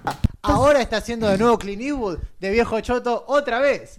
Entonces, todas las películas, de. Clint Eastwood de la última década, e inclusive las primeras, vamos a High Plains Drifter. Ah, mirá, el alumno de Leone, acá lo tenés a Clint Eastwood. Entonces, todas las películas de Clint Eastwood se vendían así, con un pequeño truquito medio chanta de marketing, al igual que Wes Anderson. Medio chanta. Anderson. Wes Anderson dice, ah, ahora se filma todo en un cuarto. Y bueno, la respuesta a eso es Clint Eastwood diciendo, ah, ahora se filma con actores que son los personajes de la vida real que le pegaron un tiro a un árabe. Nada Entonces, que ver. es exactamente lo mismo. Son dos tipos, outsiders, que venden sus Muy forzado. Ese, esa es muy forzada. películas a partir de gags publicitarios. Esta- estarías diciendo como que todas las películas las intentan vender de alguna manera. Eh, Como vos estás haciendo el speech de venta de las películas de Clint Eastwood, se puede hacer con todas las películas. De hecho, algunos no tuvieron ni lógica. Es como decir eh, Titanic, ah, ahora es la que se cae el barco. Y Jurassic Park, ah, ahora aparecen los dinosaurios. Y así podemos hacerlo con Pero todas vos las dijiste que. Wes Anderson trabaja desde la, nove- desde la novedad No y de- vende a partir de la estética. Y bueno, Clint Eastwood vende también a partir de la estética. Ah, ¿Qué mirá, estética? ahora apareció no el soldado que antes mató Eso a no un es chabón. estética. Y aparte te voy a decir otra cosa. Vos decís que a partir de la estética. Bueno, Clint Eastwood trabaja con el mismo director de fotografía, al igual que Wes Anderson, desde casi el comienzo de su carrera, que se llama Tom Stern. Sí, pero trabajan muy distinto uno y el otro. 30 Y aparte estamos hablando de Wes Anderson y de Clint Por lo general pero- la paleta de colores, por no decir siempre la paleta de los colores en las películas de Clint Eastwood se mantiene y son tonos grisáceos o claro oscuros. Y en el caso de Como en Jersey Anderson- Boys. ¿Qué? Como en Jersey Boys. Sí, totalmente, si es el mismo director de fotografía. ¿Y qué tiene que ver que sea el mismo director? Bueno, es como decir que se la partir- fotografía de decís- este muchacho que trabaja con los Cohen Dickin es igual a Blade Runner decís que trabaja 2049. siempre de la misma estética. Y bueno, Clint Eastwood también trabaja de la misma estética. No, no, no, no. Yo dije que lo- él trabaja solamente para llamar la atención desde la estética y filma pensando en la Y estética. Y, pensás Clint que- Eastwood filma pensando en narrar una historia. Una historia, pero primero vendiéndola con un cierto No, no, no, para nada, no, no, no. Eso es lo que hace Wes Anderson justamente. Primero se fija en la estética y si queda tiempo vemos que conecten los personajes que son todos unos pelotudos.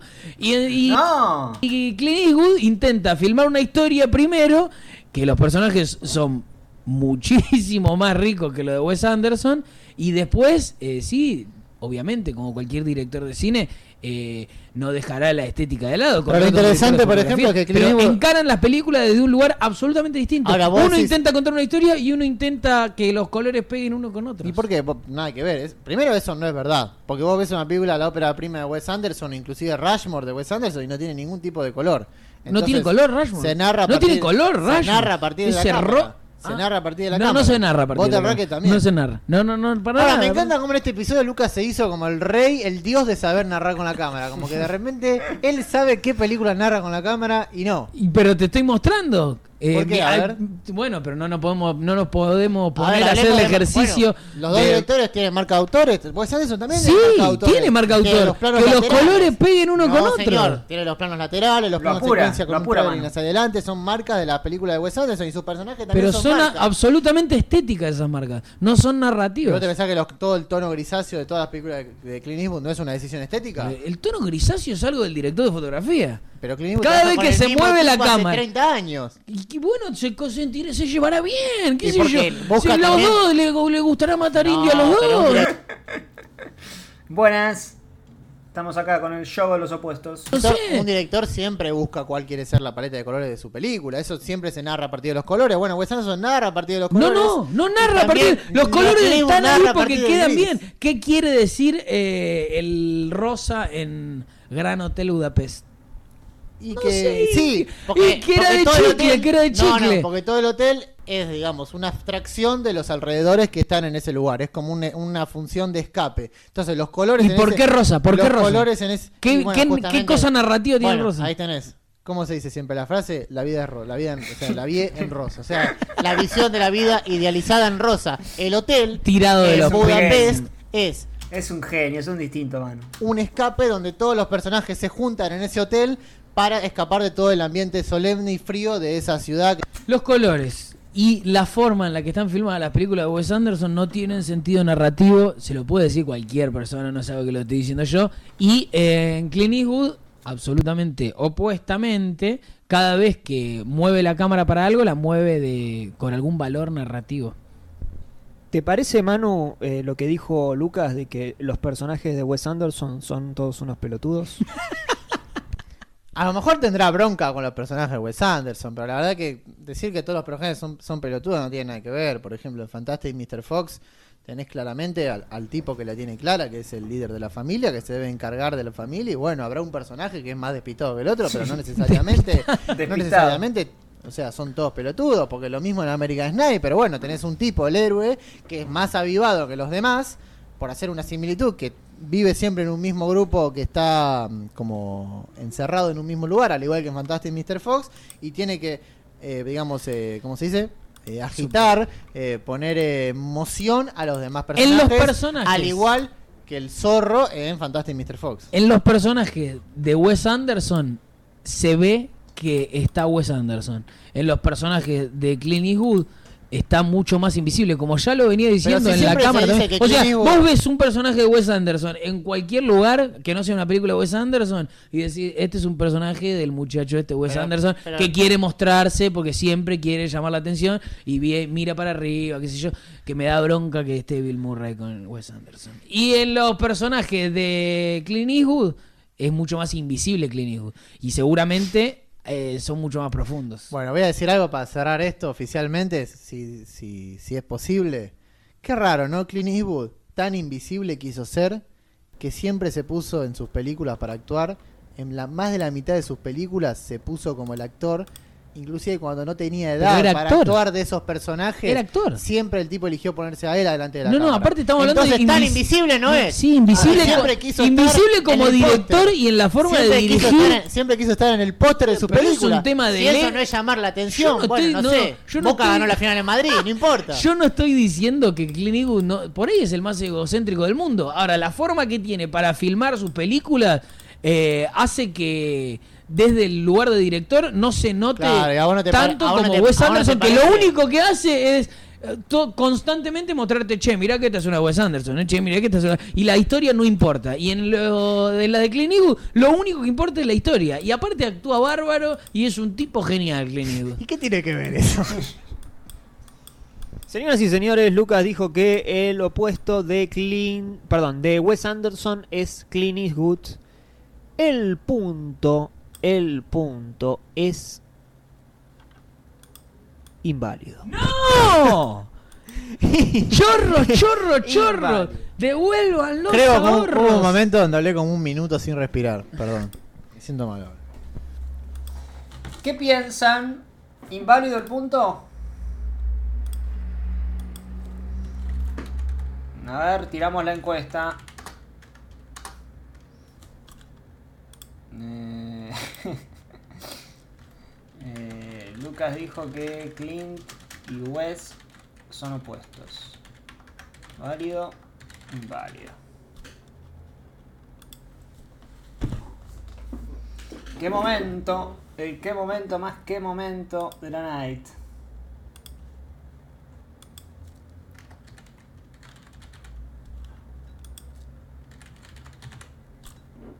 A ver qué decide la people.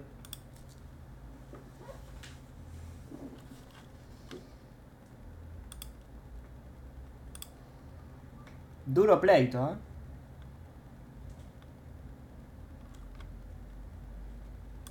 El punto fue inválido. Manuel tiene la gran chance de volver a ponerse en carrera hasta ahora. O sea, hasta ahora, de todas formas, tenés que defender tu punto. Digo. Eh, lo que conseguiste es no estar peleando de atrás, pero seguís peleando de atrás hasta que no ganes este punto. eh, vas- vamos a seguir estando 0 a 0, digamos. O sea, tenés la posibilidad de Tiene ponerte... que patear para ponerse a favor. Claro, tenés que convertir ahora, atajaste recién. El punto siguiente a discutir,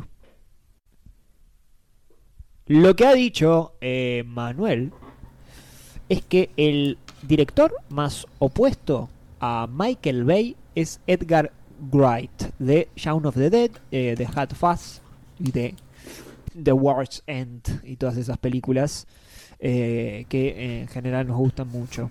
¿Qué tiene para argumentar Manuel? Pero para mí este, este viene siendo, o sea, la en todos los eh, los los pleitos Manu estuvo al palo. O sea, acá el, el, el, el man of the match viene siendo Manu, me parece.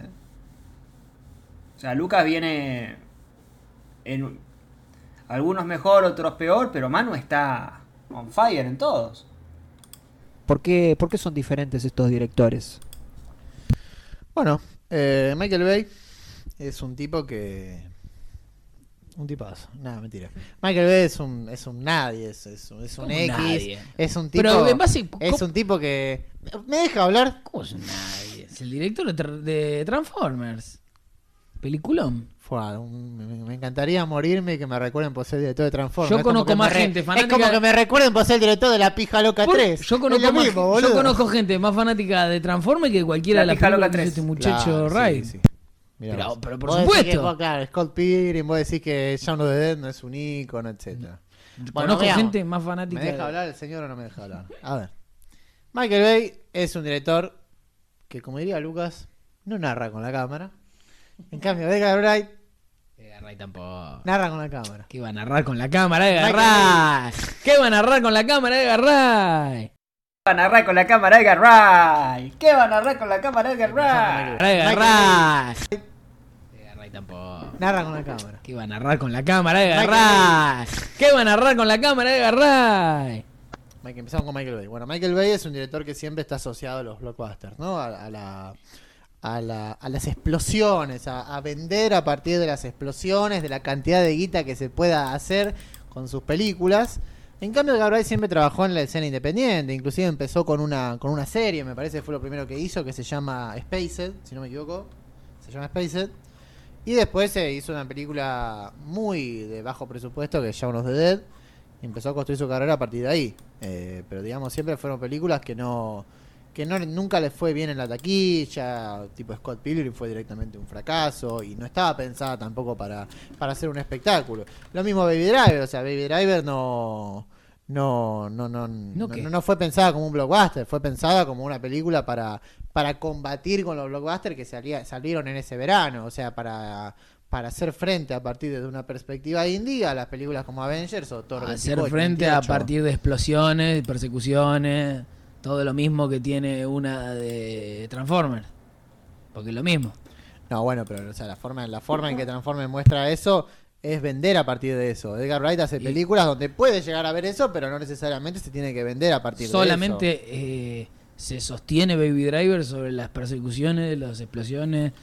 Nadie- la Baby Driver se sostiene por la historia de amor de los dos. Por eso justamente, digamos, es, por la historia de amor es la meta, es la meta Baby final. Driver se sostiene porque eh, hay autos que están bien filmadas, todas las persecuciones de los autos y quilombo, y Transformers se sostiene porque hay autos que se convierten en robots gigantes que también se persiguen y se cagan bien a trompadas y también están bien filmadas. Se sostiene No, lo eso último quizás lo deberías retirar. ¿Qué? Pero igual no importa que estén bien filmados o no, lo que importa es que, digamos, una película, eh, digamos, de- dentro de todas esas, esas explosiones, tiene a una historia de amor central y la otra tiene una pajereada con, con ¿cómo se llama esta mina? De... También tiene una historia de amor, eh, Transformers. No, no, pero se vende a partir de lo otro. Se vende a partir de las explosiones. ¿Y, y qué? ¿Y Baby Driver se vende como una película de amor? No, Baby Driver Alguien dijo, vamos a ver la nueva de amor que corren en Baby auto. Driver se vende a partir de la música y a partir de la, de la, de la relación de amor. Pero fuera de Baby Driver, siempre, siempre Wright, eh, por más que le den películas que quizás tengan un mayor presupuesto, siempre trabajó desde la escena indie. O sea, no tiene las mismas características eh, Baby Driver que Transformers, o por ejemplo La Roca, o Armagedón, o mm, Bad Boys, por ejemplo. Son todas películas que se venden a partir de las caras de los actores y no de la y no de Porque ya era de un- la mano del director. Entonces, por ejemplo, Edgar Wright, a lo sumo también se puede decir que los actores que elige son generalmente de- desconocidos, digamos. Siempre los protagonistas de Baby Driver no son gente conocida. El chico no Pero lo está conoce. Jamie Foxx. El chico no lo conoce. Los protagonistas estoy diciendo. Y Porque pero, y hacer, haces pero Al una salvedad cuando te conviene y cuando no, te conviene. Al Pacino puede tener un cameo en Jack no, and no, Jill, pero, pero no, no, es tiene el un, protagonista. no tiene un cameo, aparece 70.000 veces Jamie Foxx. Pero los protagonistas y son el otros. otro, John Hamm, Pero también lo- bueno, 70.000 pero pueden veces. ser aparece. imposiciones del estudio. Los protagonistas son Baby Driver y eso. Por ejemplo, eh, Nick Frost y Simon Pegg en la trilogía de Cornetto eran tipos que nadie conocía. Y el tipo, porque trabaja en la escena indie, lo- los puso ahí. En cambio, eh, eh, eh, Michael Bay siempre se vende a partir de las caras de los actores y de las explosiones. Para nada. De la cara de los actores. Es más, no recuerdo quién es el actorcito este de Transformer. Bad Boys. No, no, Transformer, ¿por qué me, me lo cambió Claro. para Bad Boy? Los dos protagonistas. Pero, es, ya- es la, de la- Y Bad Boys, nadie se acuerda que la dirige Michael Bay. O sea, se acuerdan que está Will Smith y el otro negro que es amigo de él. Porque es lo único que tiene para ofrecer la película. En cambio, la trilogía de Corneto no se vende a partir de los actores. Se vende a por ahí partir no te acordás. De la Yo- escena indie. No, no, no. Vos, por acordás. Todo el mundo sabe que Michael Bay dirigió Bad Boy, La Roca, Armagedón, Otra con vez, todo- otra vez con la gente, Lucas. Otra vez con la gente. Siempre con la gente. vos. Pero, pero es. Y vos me estás diciendo El populista. que la gente no sabe. Características técnicas. ¿Por qué se caracterizan a la hora de dirigir Edgar Wright y eh, Michael Bay? ¿En qué Ambos dirigen bien acción, ambos dirigen bien persecuciones. Am- ambos, ambos, ambos- ambos, eh, para filmar apretan el botón de encendido de la cámara. Mm, Ambos no, no, eh, no. dicen al actor, Estoy ponete diciendo ahí. que dirigen persecuciones, acción, persecuciones en Shaun of the Dead, eh, todo lo que es la persecución de los estos muchachos, los zombies, también lo- eso es, es digno de una película de Michael Bay que tranquilamente puede alguien estar corriendo a alguien, como Sí, en Bad sí. Boys. A ver, digamos, el recurso estilístico que suele usar eh, Michael Bay es el, digamos, la shaky cam, que, que también se utiliza mucho para, para la gente que no sabe filmar, ¿no? Utiliza la shaky cam y se saca, la- no se entiende nada de lo que se está viendo y se, se sacan las escenas de encima como si fuesen descartables. En cambio, Edgar Wright siempre mantuvo un estilo coherente a la hora de eh, presentar sus películas ¿Pero y, y los cortes de cámara y, y la y la edición como si fuese, digamos, todos gags de comedia, digamos.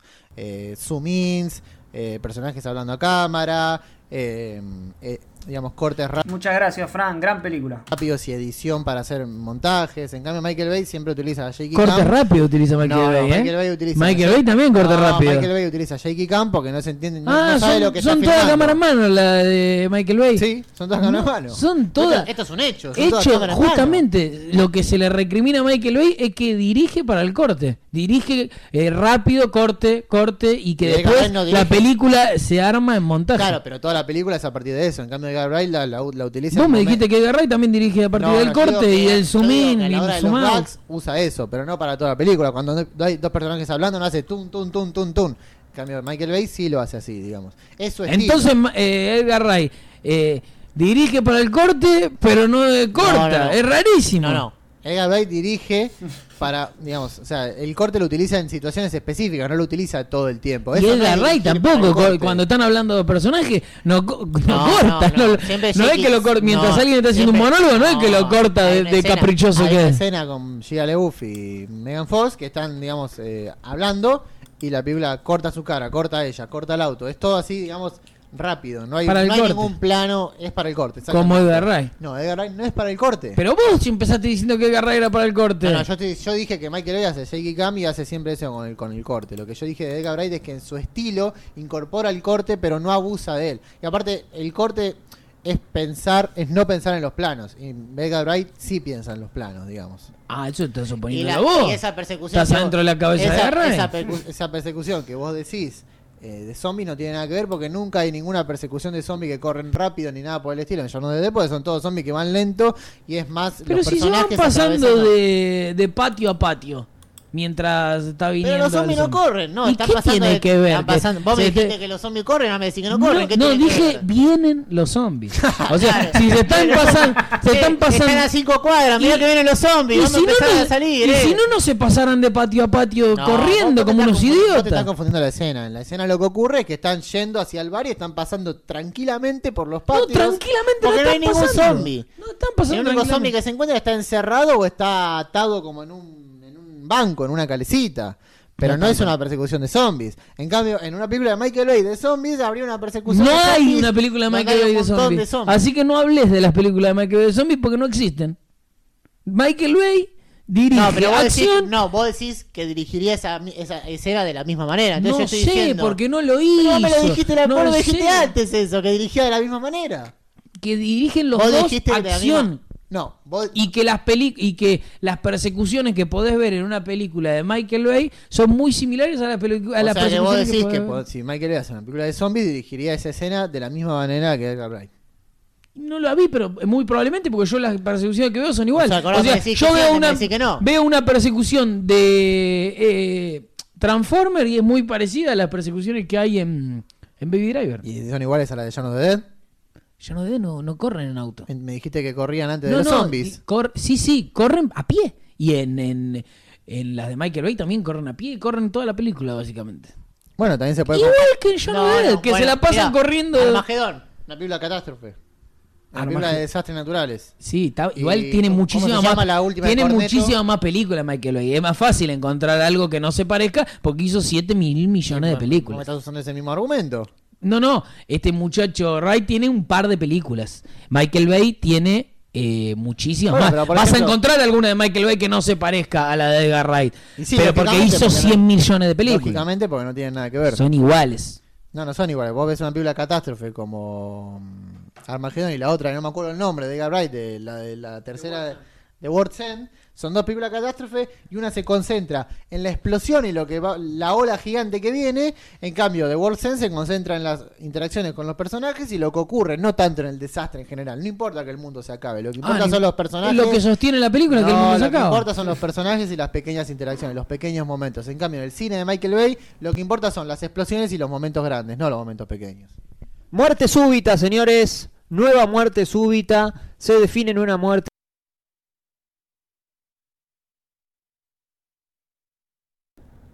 Estuvo peleado.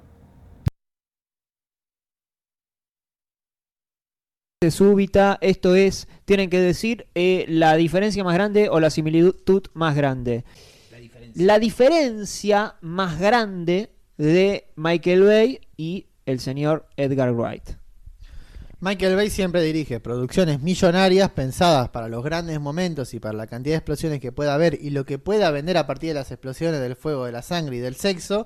En cambio, Edgar Wright trabaja siempre desde el ambiente indie y de las pequeñas interacciones que agradan siempre a ese ambiente y este estilo de la vida misma que siempre se plantea sobre este tipo de películas. Entonces, en resumen, uno para los momentos grandes y las explosiones, otra para los momentos contenidos y las pequeñas sutilezas. Lucas, ¿por qué son, eh, por qué, cuál es la similitud más grande? Vamos a cuál es la similitud más grande entre Michael Bay y Edgar Wright. Ambos son directores de acción y desde su última película, Baby Driver, demostró estar más cerca que nunca desde el lugar de persecuciones y películas pensadas para la acción y para el vértigo de... eh, y ahora corre, y ahora este corre a este, y ahora este agarra a este, y ahora este mató a este. Son muy similares desde la estructura de acción constante y tipo película montaña rusa que vueltas, giros, giros en el sentido de acción, no en el sentido de la trama, sino desde acción, explosión. O sea, lo que dice Lucas es que por una película se resume en toda una obra, lo cual no, No, es sé, verdad. yo no vi los lo momentos cual- indie en, eh, Lo cual no es verdad. en Baby Driver, yo no vi los momentos íntimos Claro, en Baby Driver. están hablando ahí en el bar, pero no importa, lo que está diciendo él es que una ah, película... una charla, y alguien tiene que hablar antes de correr carrera, una alguien tiene que película- hablar. Una película, una película resume toda la obra cuando en realidad todas las demás películas de Sí, sí. Edgar Wright no tienen nada que ver, no son de acción, son todas de comedia. Señores, el punto Edgar Wright, Michael Bay de Manuel es completamente e históricamente válido. ¡Oh! Vamos. Válido, señores. Se debate el último punto. Manuel, ¿tenés la posibilidad de que Lo ganó bien Manuel, peleado, pero lo ganó bien en el- la muerte súbita. Pasa que Lucas se agarró con Baby Driver, ¿viste? Y. y, y- como si Edgar Wright solo hubiera hecho Baby Driver. eh, si le, le anulás este punto, exacto, le anulás este punto a Lucas y ya está. Y ya está. O sea, tenés una oportunidad única. El tema es actrices. Lucas dijo que Hay algo muy curioso con cómo se fue dando este episodio, porque si uno ve... eh, arrancó... Arrancó eh, el primer punto de Punch on a Globe, gana Lucas 1 a 0. Em, gana Lucas 1 a 0. A ver, espera. Manu hace el. Sí, todo. Sí, los juegos opuestos siempre son presenciales. Gana Lucas 1 a 0. El primer, el primer, eh, el de Punch Drunk Love. Manu hace el suyo, no saca ningún punto. Sigue ganando Lucas 1 a 0. Segundo punto de Lucas. Pierde el de DiCaprio. Queda 1 a 0. Segundo punto de Manu. Pierde de Pachino. No, no, el de Pachino lo gana Manu. Y ahí lo empata. Está bien. Eh... Voto verbal de la gente positivo.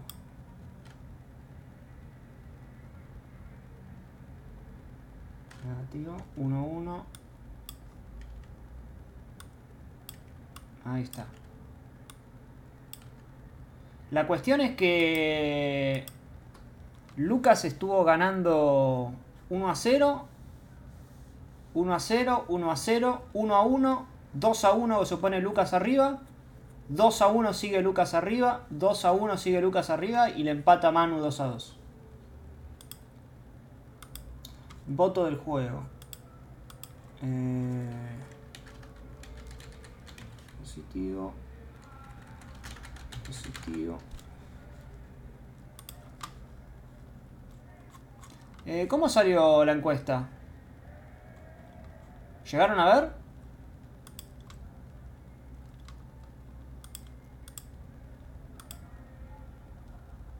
¿Iguales? Mm.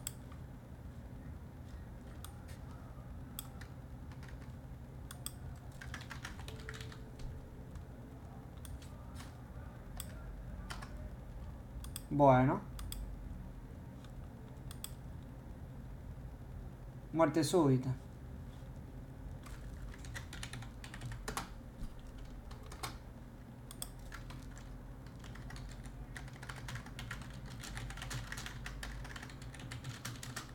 Mm, Right y... eh,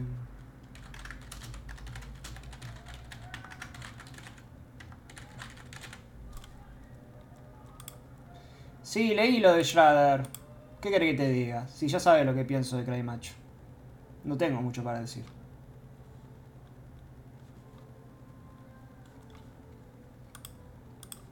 Lo más opuesto, la actriz más opuesta a Greta Gerwig es Margot Robbie. ¿Por qué es esto, Lucas?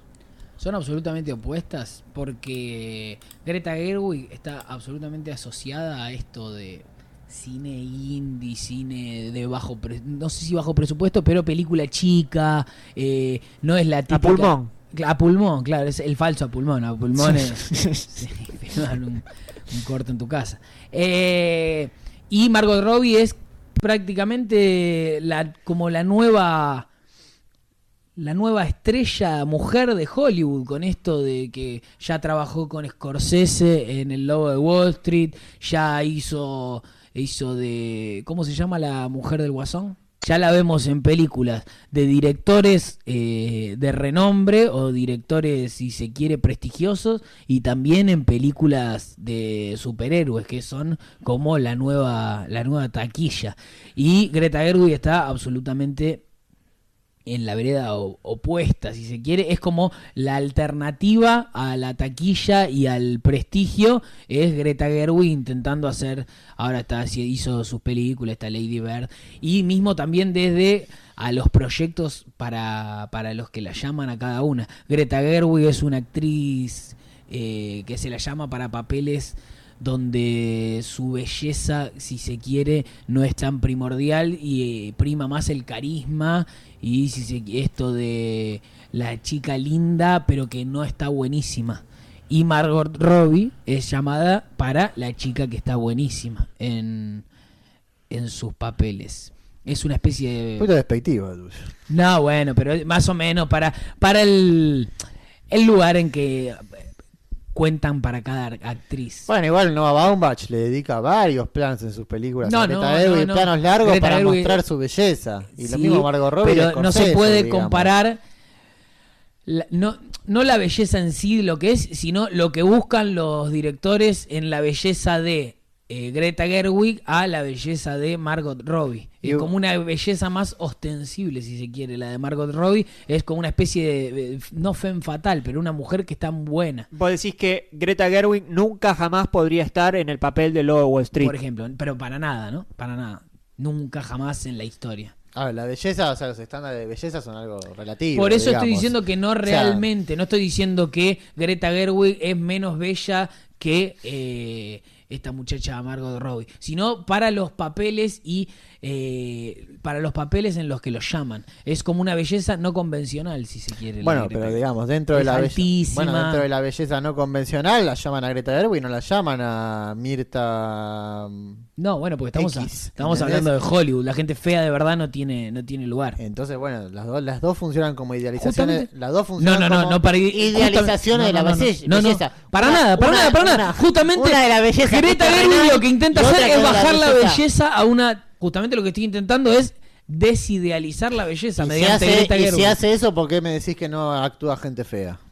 Pero eso ya es por una cuestión de Eh, marketing, sí, ¿no? Y no, y esas, igual sí actúa gente fea, pero es más difícil ser feo de verdad y actuar en Hollywood. Bueno, Justamente es una trampita que hacen, ¿no? Esto de bajar la idealización de belleza a Greta Gerwig, como si la gente normal fuese Greta Gerwig. Entonces me está diciendo que las dos son lo mismo. No, no son lo mismo. Porque las dos Justamente te estoy diciendo. Es más, no, no, no. belleza. No, no, Son no. Te estoy diciendo que lo que hace es desidealizar Pero la me belleza. acabas de decir que Hollywood hace que Greta Gerwig se Pero eso es parezca a un una tema de de, la belleza.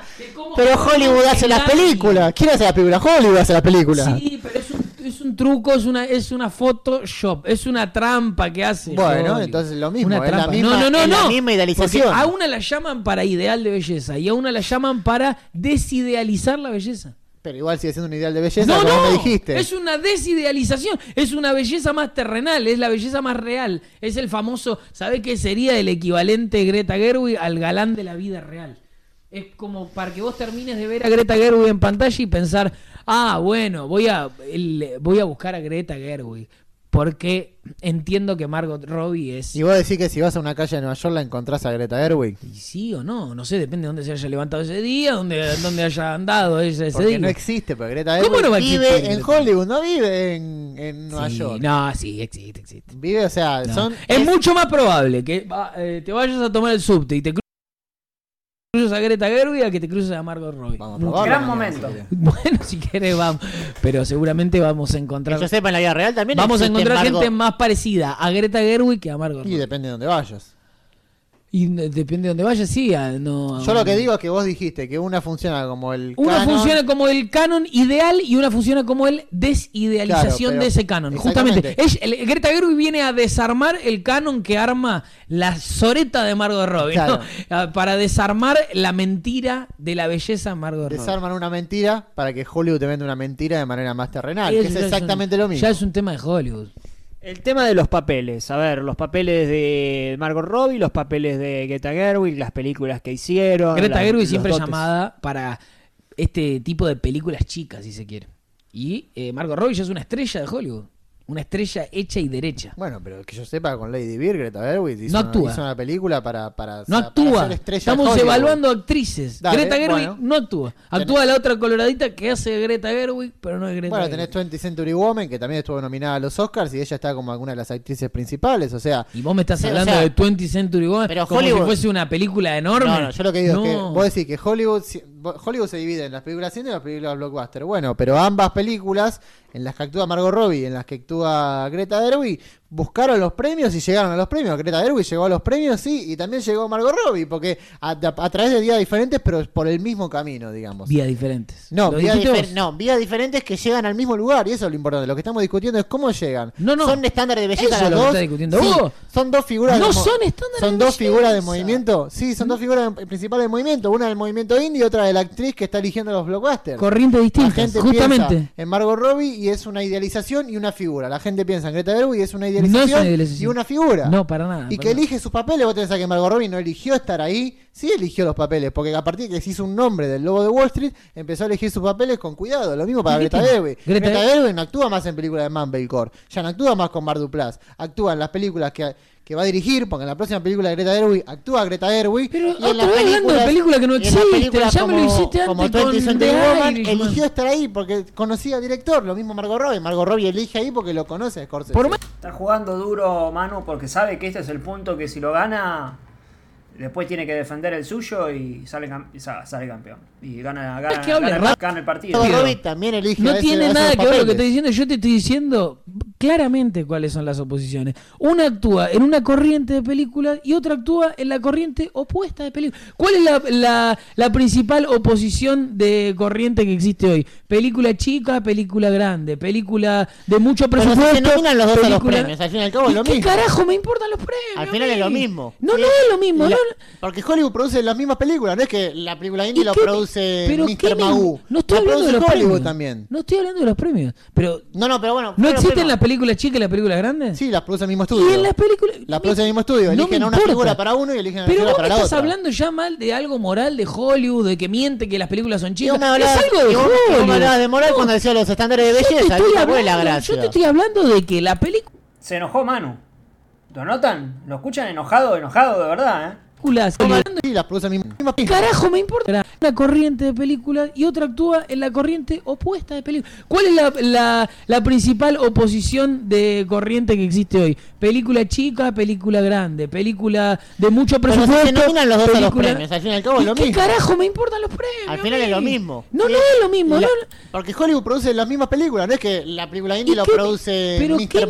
No estoy La hablando de produce los Hollywood premios. también. No estoy hablando de los premios. Pero No, no, pero bueno. ¿no existen las películas chicas y las películas grandes? Sí, las produce el mismo estudio. Y en las películas. Las produce el mismo estudio. No Eligen me a una importa. figura para uno y eligen a una Pero figura vos para me la estás otra. hablando ya mal de algo moral de Hollywood, de que miente que las películas son chicas. hablabas, es algo de Hollywood. me hablabas de moral No, cuando decía los estándares de yo te belleza. la hablando- gracia. Yo te estoy hablando de que las películas más chicas eligen a, a una mujer como Greta Gerwig. Y las películas grandes, y mismo películas grandes, no solo grandes eh, tipo Harley Quinn, que es una chotada, sino también eh, directores de... Sí, sí, de, al final de, de- de los encuentros, a veces en la mitad, pero no quiero tampoco interrumpir el, el ritmo de, de- del debate. renombre, di- eh, como Scorsese, como la que va a ser ahora con Tarantino, elige a esta muchacha Margot Robbie. Sí, son dos películas que las produce la misma persona. O sea, las mismas personas tienen dos estándares de belleza que confluyen, ¿Qué persona? confluyen en la idea. Otra vez con los estándares de Los belleza. ¿qué me estudios. diciendo? Ya te ¿Por qué vos expliqué- lo dijiste al principio, ya te- pero ya te expliqué buenamente lo de la belleza. Te estoy diciendo que el lo que viene a hacer Greta Gerwig es desidealizar la belleza y Para bajarla vender- algo terrenal. Y lo que hace belleza. esta piba Margot otra Robbie es elevarlo más aún. O sea, si una va para arriba, una va para abajo. Y vos pensás que la gente después de ver Frances Hyde de todos los papeles iguales es que eligieron para la Gerwig, no, no elevaron los estudios la figura de Greta no, Gerwig. Es un tema Ya de la imposible Greta gente. Gerwig, Lucas. Ah, es que es imposible Greta Gerwig. No, no me parece. bueno, imposible. mañana la llamamos y vemos cómo sale la cita. Manu diciendo Lucas, te, te liquida.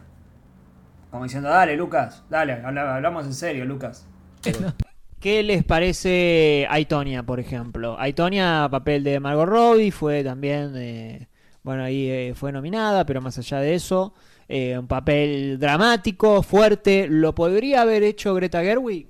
Totalmente. No. Aitonia, Aitonia es una película indie, es una película de espíritu indie, fue nominada, el director Te- dirigió todas Te la acaban de tirar El de la director- tribuna, te revolearon el un director- salvavidas de el la director tribuna. de Aitonia dirigió películas indie. lo- y aparte, todos los actores indie terminan haciendo películas de blockbuster. Todos, peli, todos Bueno, actores. todavía no hizo ninguna Greta. Yo no la vi a Greta Gerwig haciendo de Black Widow. ¿No te parece que Lady Bird no es algo que venda muchas entradas? ¿Eh? Si Lady Bird te parece una, película grande. Oh, vamos a ver si Sí, este sí, año sí, va a competir bastante. Lady Bird con Avengers Infinity Sí, War. justamente por eso se lanzan al mismo tiempo. bueno, no. coinciden en el mismo espacio. no, es obvio que una película apunta a una cosa y otra película apunta a las Pero masividades. la pregunta que dijo él es esa. ¿Qué? O sea, no podría María, haberlo hecho Greta ¿Por qué Gerwig es una película indie? porque tienes una Margot Robbie es una actriz con muchas más eh, herramientas que Greta Gerwig. O sea, el papel pero de es, Ai- es otro papel diferente. el papel de Es Aitonia supone diferente. un montón de, de peligros y de dificultades que Greta Gerwig no podría haber Claro, porque superado. Frances Ha no es un personaje complejo. Me parece un personajín, es un chistín Claro, ahí. sí. Es un- Sí. la vida misma. Harley Quinn es un personaje que también Harley. chis- chis- chis- chistín así. Harley Quinn ¿No es un no es un personaje justamente hay que encarnar a un superhéroe hoy en Sí, día con sí. todo lo que conlleva Sí, Mirá el quilombo que hay con que Robert Pattinson va a ser Batman Hay que, que sí encar- que hay no que encarnarlo Hoy con en- los millones que te dan. Ah, No sé, hoy en día es un es un desafío más grande hacer de Batman que hacer de Michael Corleone. Bueno, vos decís justamente que una hace un personaje que es chistín y después puede encarar otro pro- proyecto más serio, lo mismo que Greta Gerwig. pero Greta Gerwig no lo hizo. Greta Gerwig solo hizo chistines. Vos me decís que Frances Ha es un chistín y bueno, puede ser que 20th Century Woman no sea un chistín, es un personaje mucho más serio que tiene que... no me parece. Tiene que vivir en una Me familia parece- que está en crisis y me tiene parece que un personaje- sobrevivir. familia que está en crisis y todo eso chamullo, ¿sabes cómo lo veo? Lo vengo viendo. El chamullo del indie. El chamullo Bueno, gris. es- o sea, vos me- Son cosas Eh, chicas. pero Margot son, co- son cosas Margot Robbie chicas. también esas No, películas. Margot Robbie no. Sí, sí, hizo ay, Toña. Y- Pero Margot Robbie es una, es una actriz de verdad. Hecha y derecha, Y con, vos- las, con las herramientas que Greta Bueno, Gerwig no eso tiene. con eso comp- Eche de derecha. Es buenísimo. Este punto está muy subvalorado. ¿eh? Está muy subvalorado. ¿eh? Es de los más. Me parece que de- en, la, en, en la, en la historia del juego de los opuestos debe ser el más. ¿No? El más discutido. eh, en donde más están. O sea, siempre están como metidos en los personajes. Pero acá están. eh, con el cuchillo entre los dientes. Porque también saben que e- es el punto. Este. Este. este era el último punto y. Acá se definía la historia. Bueno, en el siguiente también, ¿no? Pero. Acá se define si uno lo gana o si termina en empate. O si, o si puede terminar en empate. Comparable, eso según el gusto. O sea, No. uno puede preferir Te estoy actúa- mostrando los papeles que hizo esta Margot Robbie. Son mucho más eh, desafiantes y proponen más eh, peligros que los que hace Greta Gerwig. Mi argumento es que son dos actrices que fueron idealizadas y que funcionaron como el modelo a seguir para estos tipos de películas. En el caso, lo mismo que hablamos con el séptimo sello y Ciudadano Kane. En el caso de. ¿Saben? Puede ser que el objetivo, o sea, digamos, la forma sea diferente, pero el objetivo, la razón del objetivo es exactamente No, el es mismo. absolutamente distinta. Justamente el objetivo de los personajes de Margot Robbie es elevar la belleza a algo inalcanzable y el objetivo de los personajes de Greta Gerwig es que la belleza sea algo más terrenal y más de la vida misma. ¿Qué momento, qué momento Manuel tiene la posibilidad, si anula este punto de Lucas, de convertirse en el primer ganador del juego de los opuestos? El punto, Greta Gerwig, Margot Robbie de Lucas es completamente válido. Sí, señores. Válido. Se define en este último punto. Se define con algo rarísimo, ¿no? Se define, sí. Se define de vuelta. Sea, eh, eh, todavía tiene una chance. Él, Eh, si mete, gana. Si yo empato, Claro, así es. No puedes ganar, Lucas, disculpa. no puedo ganar. Match point. O sea, tenés que ahora. Tiene que decir con vehemencia por qué son iguales dos actrices, ¿no? ¿Por qué son.? No, no, no, no. no. No, no, no, no, no. Lo que tiene que decir acá el señor Manuel es por qué son distintas Distintas. Kate Blanchett Courtney Cox. ¿Cómo lo vieron ese puntillo?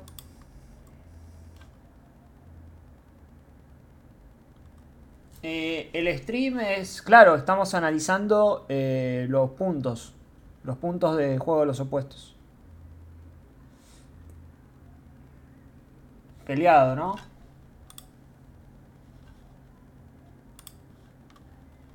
Mm.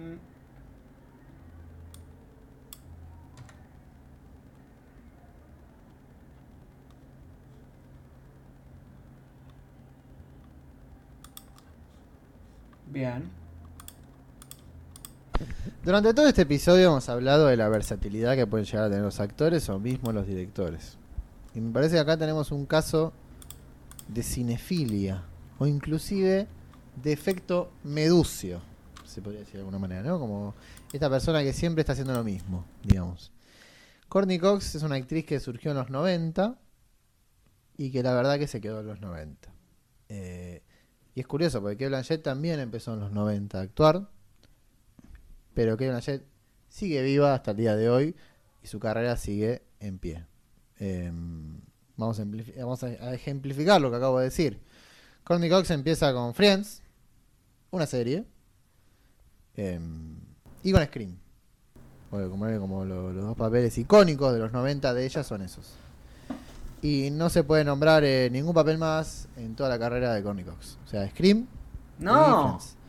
En cambio, Kate Blanchett empezó en los 90. Ya estuvo nominada al Oscar en los 90 por eh, Elizabeth, haciendo de la reina Elizabeth. Justamente tenía como 20 años, una cosa así, 20 y pico de años. Y después siguió haciendo su carrera, laburó con Woody Allen. Fue nominada por laburar con Woody Allen y ganó el Oscar. En cambio, Courtney Cox es como un cometa, ¿viste? Un cometa Halley, ponele, ¿no? Como cada vez que se estrena un Scream, y ahí aparecía Courtney Cox. Apareció en el 2011 y la verdad que nadie sabe qué pasó desde el 2011 hasta el 2019. En cambio, que Blanchett sigue su carrera y la de Courtney Cox está muerta. ¿Cómo Porque se muerta? murió Wes Craven, Si me ¿no? acabas de decir que en 2011 tuvo una película. Nueve años tiene esa película. ¿Y qué tiene que ver? ¿Cuántos actores frenaron y después siguieron? Vos mismo acabas de decir que Channing Tatum estaba tomando envión para hacer el nuevo Pacino. ¿Vos te pensás que no laburar por ocho años es, o nueve años es... Está fi- ¿qué? No sé, qué Está puede- por ahí está fijando qué papel agarrar, no sé. Sí, seguro. Contando Aparte, millones de trabajó. Están picados, ¿eh? Manu quedó como... Quedó dolido Manu. Porque se le escapó la chance. Se le escapó la chance. Y ahora, y ahora encima tiene que defender. Eh, y Lucas está... ¿No? Va, en realidad no, no es que se le escapó la chance, pero estuvo ahí de, de, de ya terminarlo. Oh, trabajó en televisión. ¿En dónde? En serie de televisión. Decime una. ¿Qué te pensás que hace nueve años que no trabaja? Que Blanche que tiene una panadería en No, Nueva pero York. Estamos hablando, de, estamos hablando de los papeles, un papel de renombre, un papel que sea característico. Eso es lo que estoy diciendo yo. Lo que estoy diciendo es que los pap- que Courtney Cox y sus papeles se quedaron en los 90, en Son productos del 90. En dos- Scream, que salió en el 96, y en Fresh, que salió como en el 90. Son dos actrices. Por ahí. Por ahí, por ahí. Son dos sea, por ahí, actrices o sea, que empezaron. En Kate Blanchett ya estuvo nominada al Oscar en los 90 y después fue nominada al Oscar casi 20 años después. Y dale Y con los siguiendo- Oscar. ¿Tenés algo con Bueno, los Oscar? fuera de los te, Oscar. te- te pasan el sobre. Kate Blanchett haciendo en la película de Bob Dylan, o sea, haciendo de Bob Dylan, haciendo de un tipo. ¿Qué vos la ves hacer eso a Cox? No, Courtney Cox hace siempre de Cox, de, en un slasher, qué? Nada que haciendo, ver. Na- no, haciendo no, de no, no, no. periodista. El Está acelerado, Manu, ¿eh?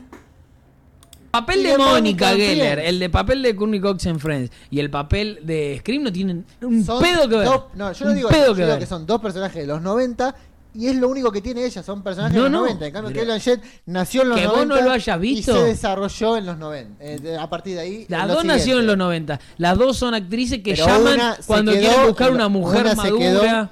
¿Qué, qué tiene ¿O que ver eso? Y, pero la llaman para eso, no la llaman para eso. Pero entonces yo te digo que, qué sé yo, que Kate Winslet también es una mujer madura. y sí, pertenecen a la misma, al mismo rango de, de actrices. No, porque una se quedó en ese, en ese, digamos, en ese. Pero ¿cómo se pegó? En ese rango En 2011 adolescente. actuó, 2011. En ese rango como No, medio adolescente. en 2011 no era adolescente. El personaje de Scream 4 es adolescente, tiene una. No, es la más grande de toda la película. No, no, no, pero digo la forma en que está vista. Es un personaje para los adolescentes. En cambio, Kate Blanchett hace personajes para. O sea, hace películas destinadas al público adulto y hace personajes que, que, le, que les traigan algún desafío físico. ¿Entendés? ¿Qué Un- físico? ¿De sí, qué? Hizo de un tipo. Hizo de una mina de época. Hizo de una reina que no Una hace mina. un millón de Pero, años. ¿Qué, qué, qué exigencia una- física tiene de ser una, mina de hizo de época? una madre frustrada que no sé cuántos kilos tuvo que bajar en, en Oh, la película de Woody Allen. Hizo un Sí, no tuvo que bajar un Sí, kilo. Sí, tuvo que estar más flaca. No Hizo tuvo- un montón, o sea, va cambiando los papeles, va Jamás cambiando la tuvo forma en que hace exigencias los papeles. físicas en su en su trabajo, salvo en la película de Bob Dylan. Pero una película, ¿qué crees que haga? ¿Qué ahora este Bueno, nombrame una es película con? Exigencia física que haya hecho Courtney Cox. No, pero no, no que No, haya, no hecho, hay. que haya hecho una película de exigencia física Kate Blanchett no quiere decir que sea una actriz de exigencia ¿A física. vos te parece que hacer una reina de época no es lo podría hacer física? tranquilamente, Courtney Cox. ¿Y lo hizo? No, pero lo podría ¿Y hacer. entonces? No, igual No, no, hacer, de una, no. hacer de una reina de época no tiene ninguna exigencia física. Ah, no, bueno, no ninguna hay, que jamás aprender, no hay que aprender, no hay que aprender un lenguaje, no hay que aprender un acento, todo lo que conlleva esa, Eso no es físico. esa performance física. No, no, hay El que aprender a parecido, no, con- no, no, no No. lleva nada eso, no es físico, eso No, es no, no, parecido. no. Es tremendo, es tremendo el, el ritmo que, que- en que están discutiendo Kate Blanchett, Courtney Cox. Inesperado, totalmente que este punto se esté. Un punto que uno dice, "Eh, Kate Blanchett, Courtney Cox, y se están. No se dejan ni un espacio. No. O sea, no, una mina que está hace 20, 200 años cuando las personas eran diferentes no es una Sí, porque te viste y te maquillan de tinto, no tiene nada de físico. para vos no tiene nada de físico, pero, Pero para no ella- es, que la gente era, era distinta. Hace que 70 pre- años la se- gente venía con tres se brazos. tenía que preparar para ese rol. No. En Sí, se- Cox- sí, todos los actores se tienen que preparar para No, su pero rol. Courtney Cox está haciendo, o sea, hace de la mina en Courtney Friends Cox- y hace de la mina en Scream hace 20 Periodista, años. absolutamente distinto a lo que hacen Friends. Pero por favor, Periodista. una cosa es el rol, otra cosa es la, cómo se ve a ella, es lo mismo. No, se ve Si hay una completamente reunión de, mira, si Scream 4 se llamase Friends, sería lo mismo. Pero para nada, para nada. Sí, para nada. sería exactamente lo mismo. Una que tiene una carrera muerta y la otra no. ¿Qué pasa con eh, el tema de, mm, de sus relaciones? ¿no? Las relaciones que tienen dentro de la película, cómo se vinculan, la química que van teniendo con los actores, o va, con los actores, no tanto con los actores, sino con los personajes. Justamente, digamos, Gail, Gail, Gail Weathers de Scream es un personaje egocéntrico que siempre busca tener la, la primera noticia, siempre busca, eh, digamos, Buenas, Paul. sí, exactamente, o sea, busca tener como el, el estrellato. Porque, bueno, seguramente porque ella se da cuenta de que ese es el único papel donde puede brillar y donde puede sacar algún rédito para que sea conocida. En cambio, Kate Blanchett Como si los actores En eligiesen. cambio, Kate Blanchett está, por ejemplo, en, en Carol, comparte protagonismo. Comparte protagonismo con Rooney Mara. No, y, y En además Carol la- y introduce además- sexualmente a un personaje, igual que en Scream. La protagonista de Carol es Rooney Mara, no es Estamos en el último punto del juego de los opuestos 3. Kate Blanchett. Kate Blanchett es, digamos, como el. Es el Periférico. El, el periférico, exactamente. En cambio, Rooney Mara es la protagonista. Eso jamás se daría en una película con Pero Courtney te Cox. estoy diciendo. porque ¡Sí una- se dio! Una actriz. En Carol introduce sexualmente a un personaje y en Scream Courtney Cox introduce sexualmente a un personaje. No, nada que ver. Sí, al policía este Pero estúpido. el policía ya tenía, ya tuvo una ¿Y ¿Qué relación. sabes? Si tiene una pinta de ¿Y ganso bárbaro. No, pobre, pobre David Arquette. ¿Y vos qué sabes entonces si no lo vimos? Pero eh, obviamente que el, el- Pero, eh, eh, eh, eh, eh, obviamente. eh, No, no, o sea, te estoy no. diciendo que el, el policía, eh, el personaje de Courtney Cox está por encima y lo maneja al policía. Y el personaje de Kate Blanchett en Carol introduce también y la lleva, la Pero maneja. una actúa manera. como la figura egocéntrica, otra cosa es la periferia. El per- o sea, a lo que voy es que si Courtney Cox filmara a Carol, sería Rooney Mara, no sería Kate Blanchett. Porque Kate Blanchett sabe cuándo correrse de los No, papeles. para nada. Bob Si Dylan, filmara a Carol sería Kate Blanchett, primero por la edad y por la, cómo están Cox, la película de Bob Dylan, que se llama Y I- dale con la de I'm Bob Not Dylan. There. Y dale con la de Bob Dylan. Hay 30.000 actores haciendo de Bob Dylan. quilombo Si Courtney Cox hiciera esa película, es- Me mata Lucas. Tanto quilombo. por- Porque Lucas no quiere que le mencione la de Bob Dylan. Porque claramente ahí gana Manu. Porque Courtney Cox no tiene en su filmografía nada ni remotamente similar a lo que hizo Kate Blanchett en, en I'm Not There. es ayer. Hay 30.000 actores haciendo de Bob Dylan. Si Courtney Cox hiciera esa película, I'm Not. There. ¿Cómo están Courtney Cox, la película de Bob Dylan, que se llama dale I'm Not. There. Hay 30.000 actores haciendo de Bob Dylan. quilombo Si Courtney Cox hiciera esa película, esa sal- sería las 30 versiones de Bob Dylan No. seguidas. Porque es una actriz que trabaja muy poco y en los papeles Trabaja pocos que- muy en los, poco. En los papeles escasos que tiene. tiene Son que buenísimos. tiene que Cada vez que apareció demostró ser una actriz de calidad. Sí, Son... Son buenísimos, dice Lucas. Sí, tiene que- o sea, tiene Son buenos. Y en los papeles. Mata lo convencido que está Lucas. Porque eh, Manu le dice, trabaja muy poco. Y es verdad, trabaja poquísimo con Nichols. Y Lucas dice, trabaja muy poco. ¿Cómo? Trabaja muy en los, poco. En los papeles escasos que tiene. tiene Son buenísimos. tiene que Cada vez que apareció demostró ser una actriz de calidad. Sí, sí. Tiene que, o sea, cada, vez que, pequeños. cada vez que entró en rindió, papeles- como Romero. En los pocos papeles que tiene, tiene que aprovechar el máximo para relucir lo que tiene, porque si no, no come. No. No. le da la comida en la casa. No come.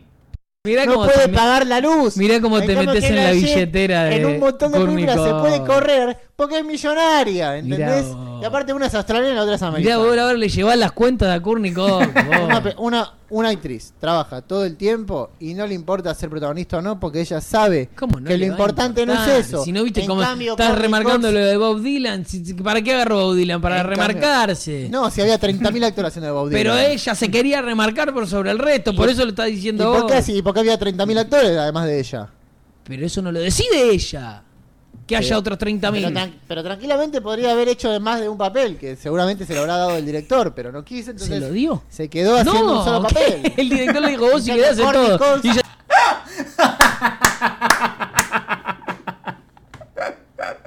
Vos si querés hacer todos. ¿A dónde fue? Dijo, no, no, no. Además de ella. Pero eso por Bob Dylan, para En cambio- remarcarse. No, si había 30.000 actores haciendo de Bob Pero ella se quería remarcar por sobre el resto, por eso lo está ¿Y diciendo por vos. qué, sí, ¿Por qué había 30.000 actores además de ella? Pero eso no lo decide ella.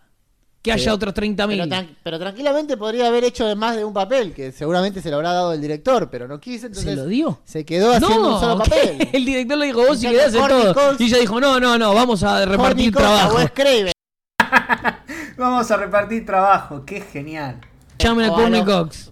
Courtney Cox en Wes Craven, eh, con las películas de Wes Craven o, o en Friends, eh, tiene un poder que, que equivale al que tienen los poderes de actores en pequeñas, eh, o sea, en pequeñas franquicias que no, no hay una figura del director tan importante. Ah, o, Wes en- Craven no es O importante. en una serie. Wes Craven no es importante. ¿no es importante? No, no, no es, Ah, no es importante al nivel de un director de cine como Spielberg, Scorsese, etcétera. Ah, no. Es un tipejo, ¿no? Es Wes Ah. Craven.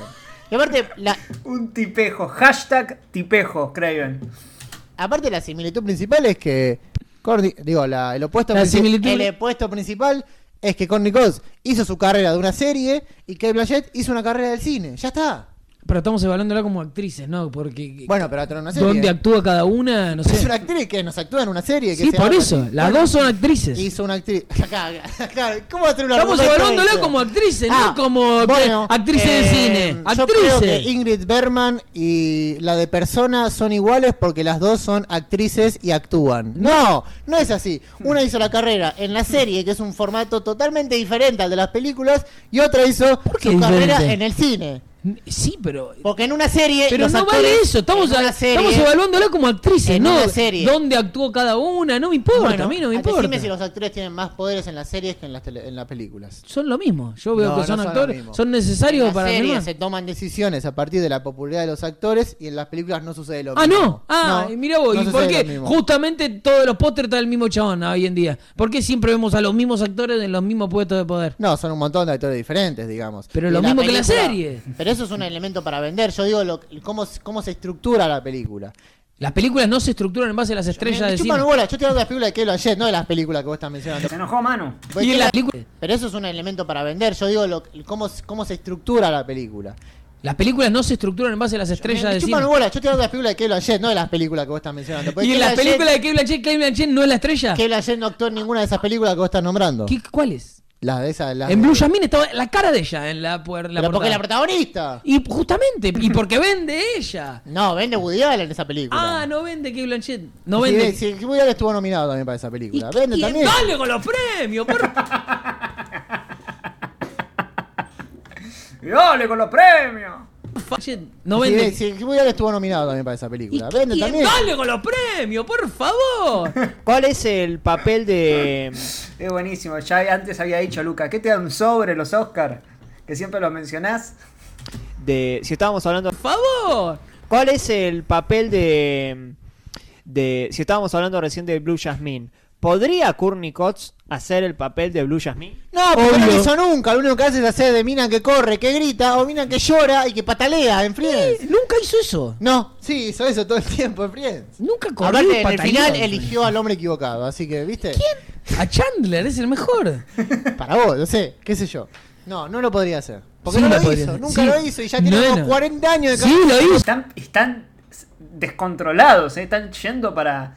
O sea, min- mina que corre, no, no. Se descontroló. Lo hizo. ¿No lo viste? A Chandler, es el mejor. Para vos, no sé, qué sé yo. No, no lo podría hacer. Porque Sí no lo hizo, nunca Sí. lo hizo y ya tiene No, como no. 40 años de Sí, lo hizo. Lo hizo en Scream. El punto se define acá. Puede haber un ganador o puede haber un empate. Se ha jugado todas las fichas Lucas. Manuel también lo ha peleado con mucho rigor, que es la palabra clave Buena, Josefina. de juego de los opuestos. Em, escucho una batería por ahí. La peor batería del mundo, acabamos de escuchar. Qué momento. Qué momento. Manuel dijo que lo más opuesto a Kate Blanchett es Courtney. El punto es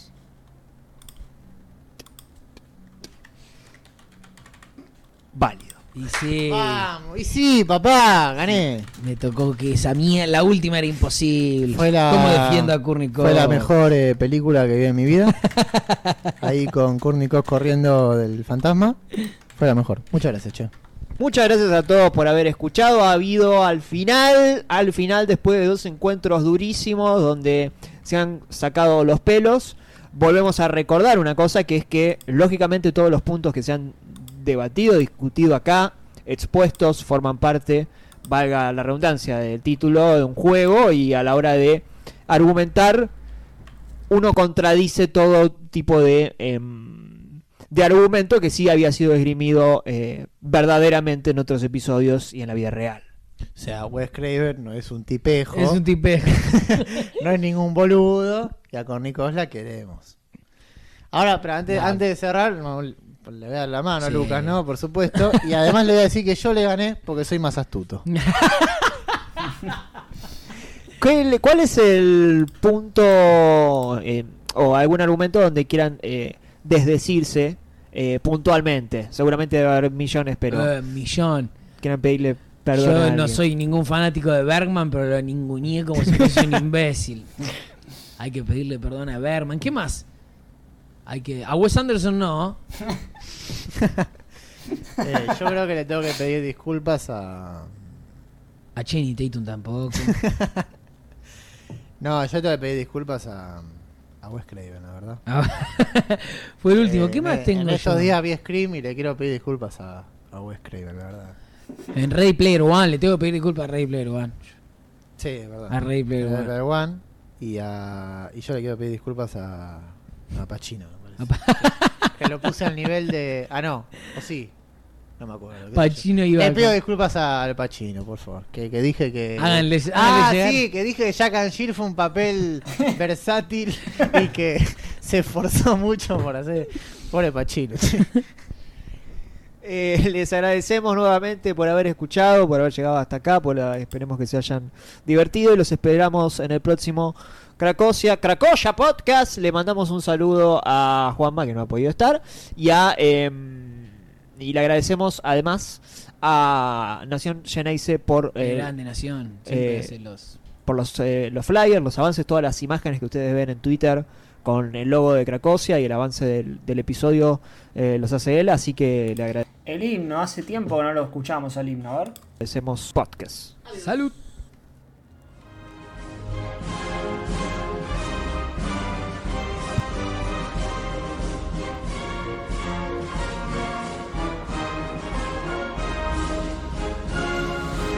Qué lindo pleito, a ver cómo salió. Válido.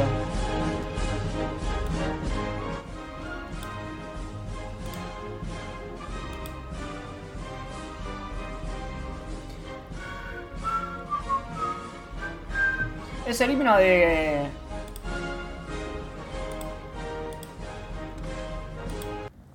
Es el himno de, de Cracoya de verdad. O sea, Cracosia Andem. De la terminal.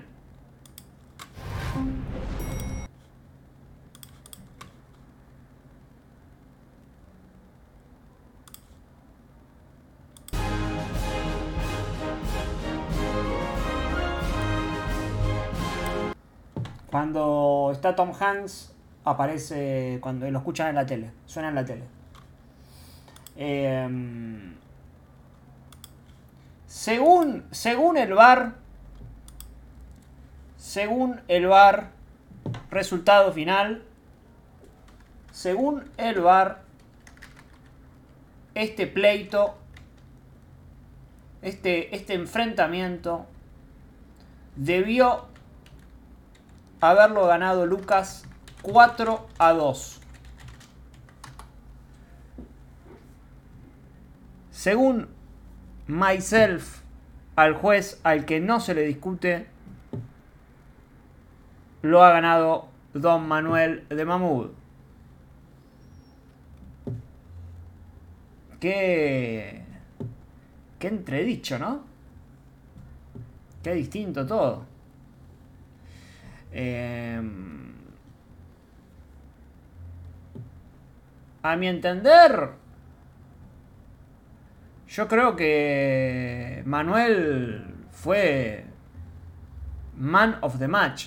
Creo que el único punto que no lo debat que, que, que uno lo, lo vio medio dubitativo, medio eh, fue el de La La Land Die Hard. Eh, que eligió mal. Pero después no, a ver, hubo puntos muy peleados, pero siempre estuvo a la altura.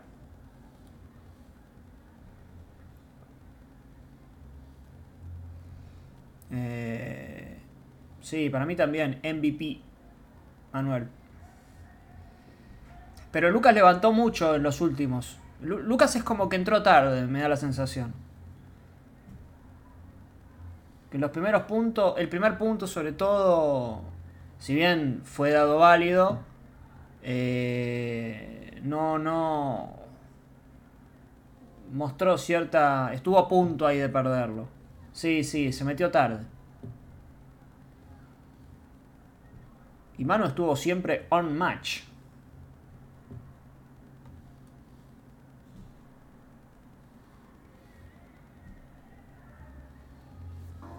Qué lindo momentillo. Eh, ¿Quieren volver a hacerlo a esto? Con el de. ¿Con cuál quieren? Con el cuarto, ¿no? Con el juego de los opuestos del último. El segundo está bueno también. Eh, pero hagámoslo con el cuarto. El segundo es el de Spielberg versus Nolan. Ese estuvo divertido también.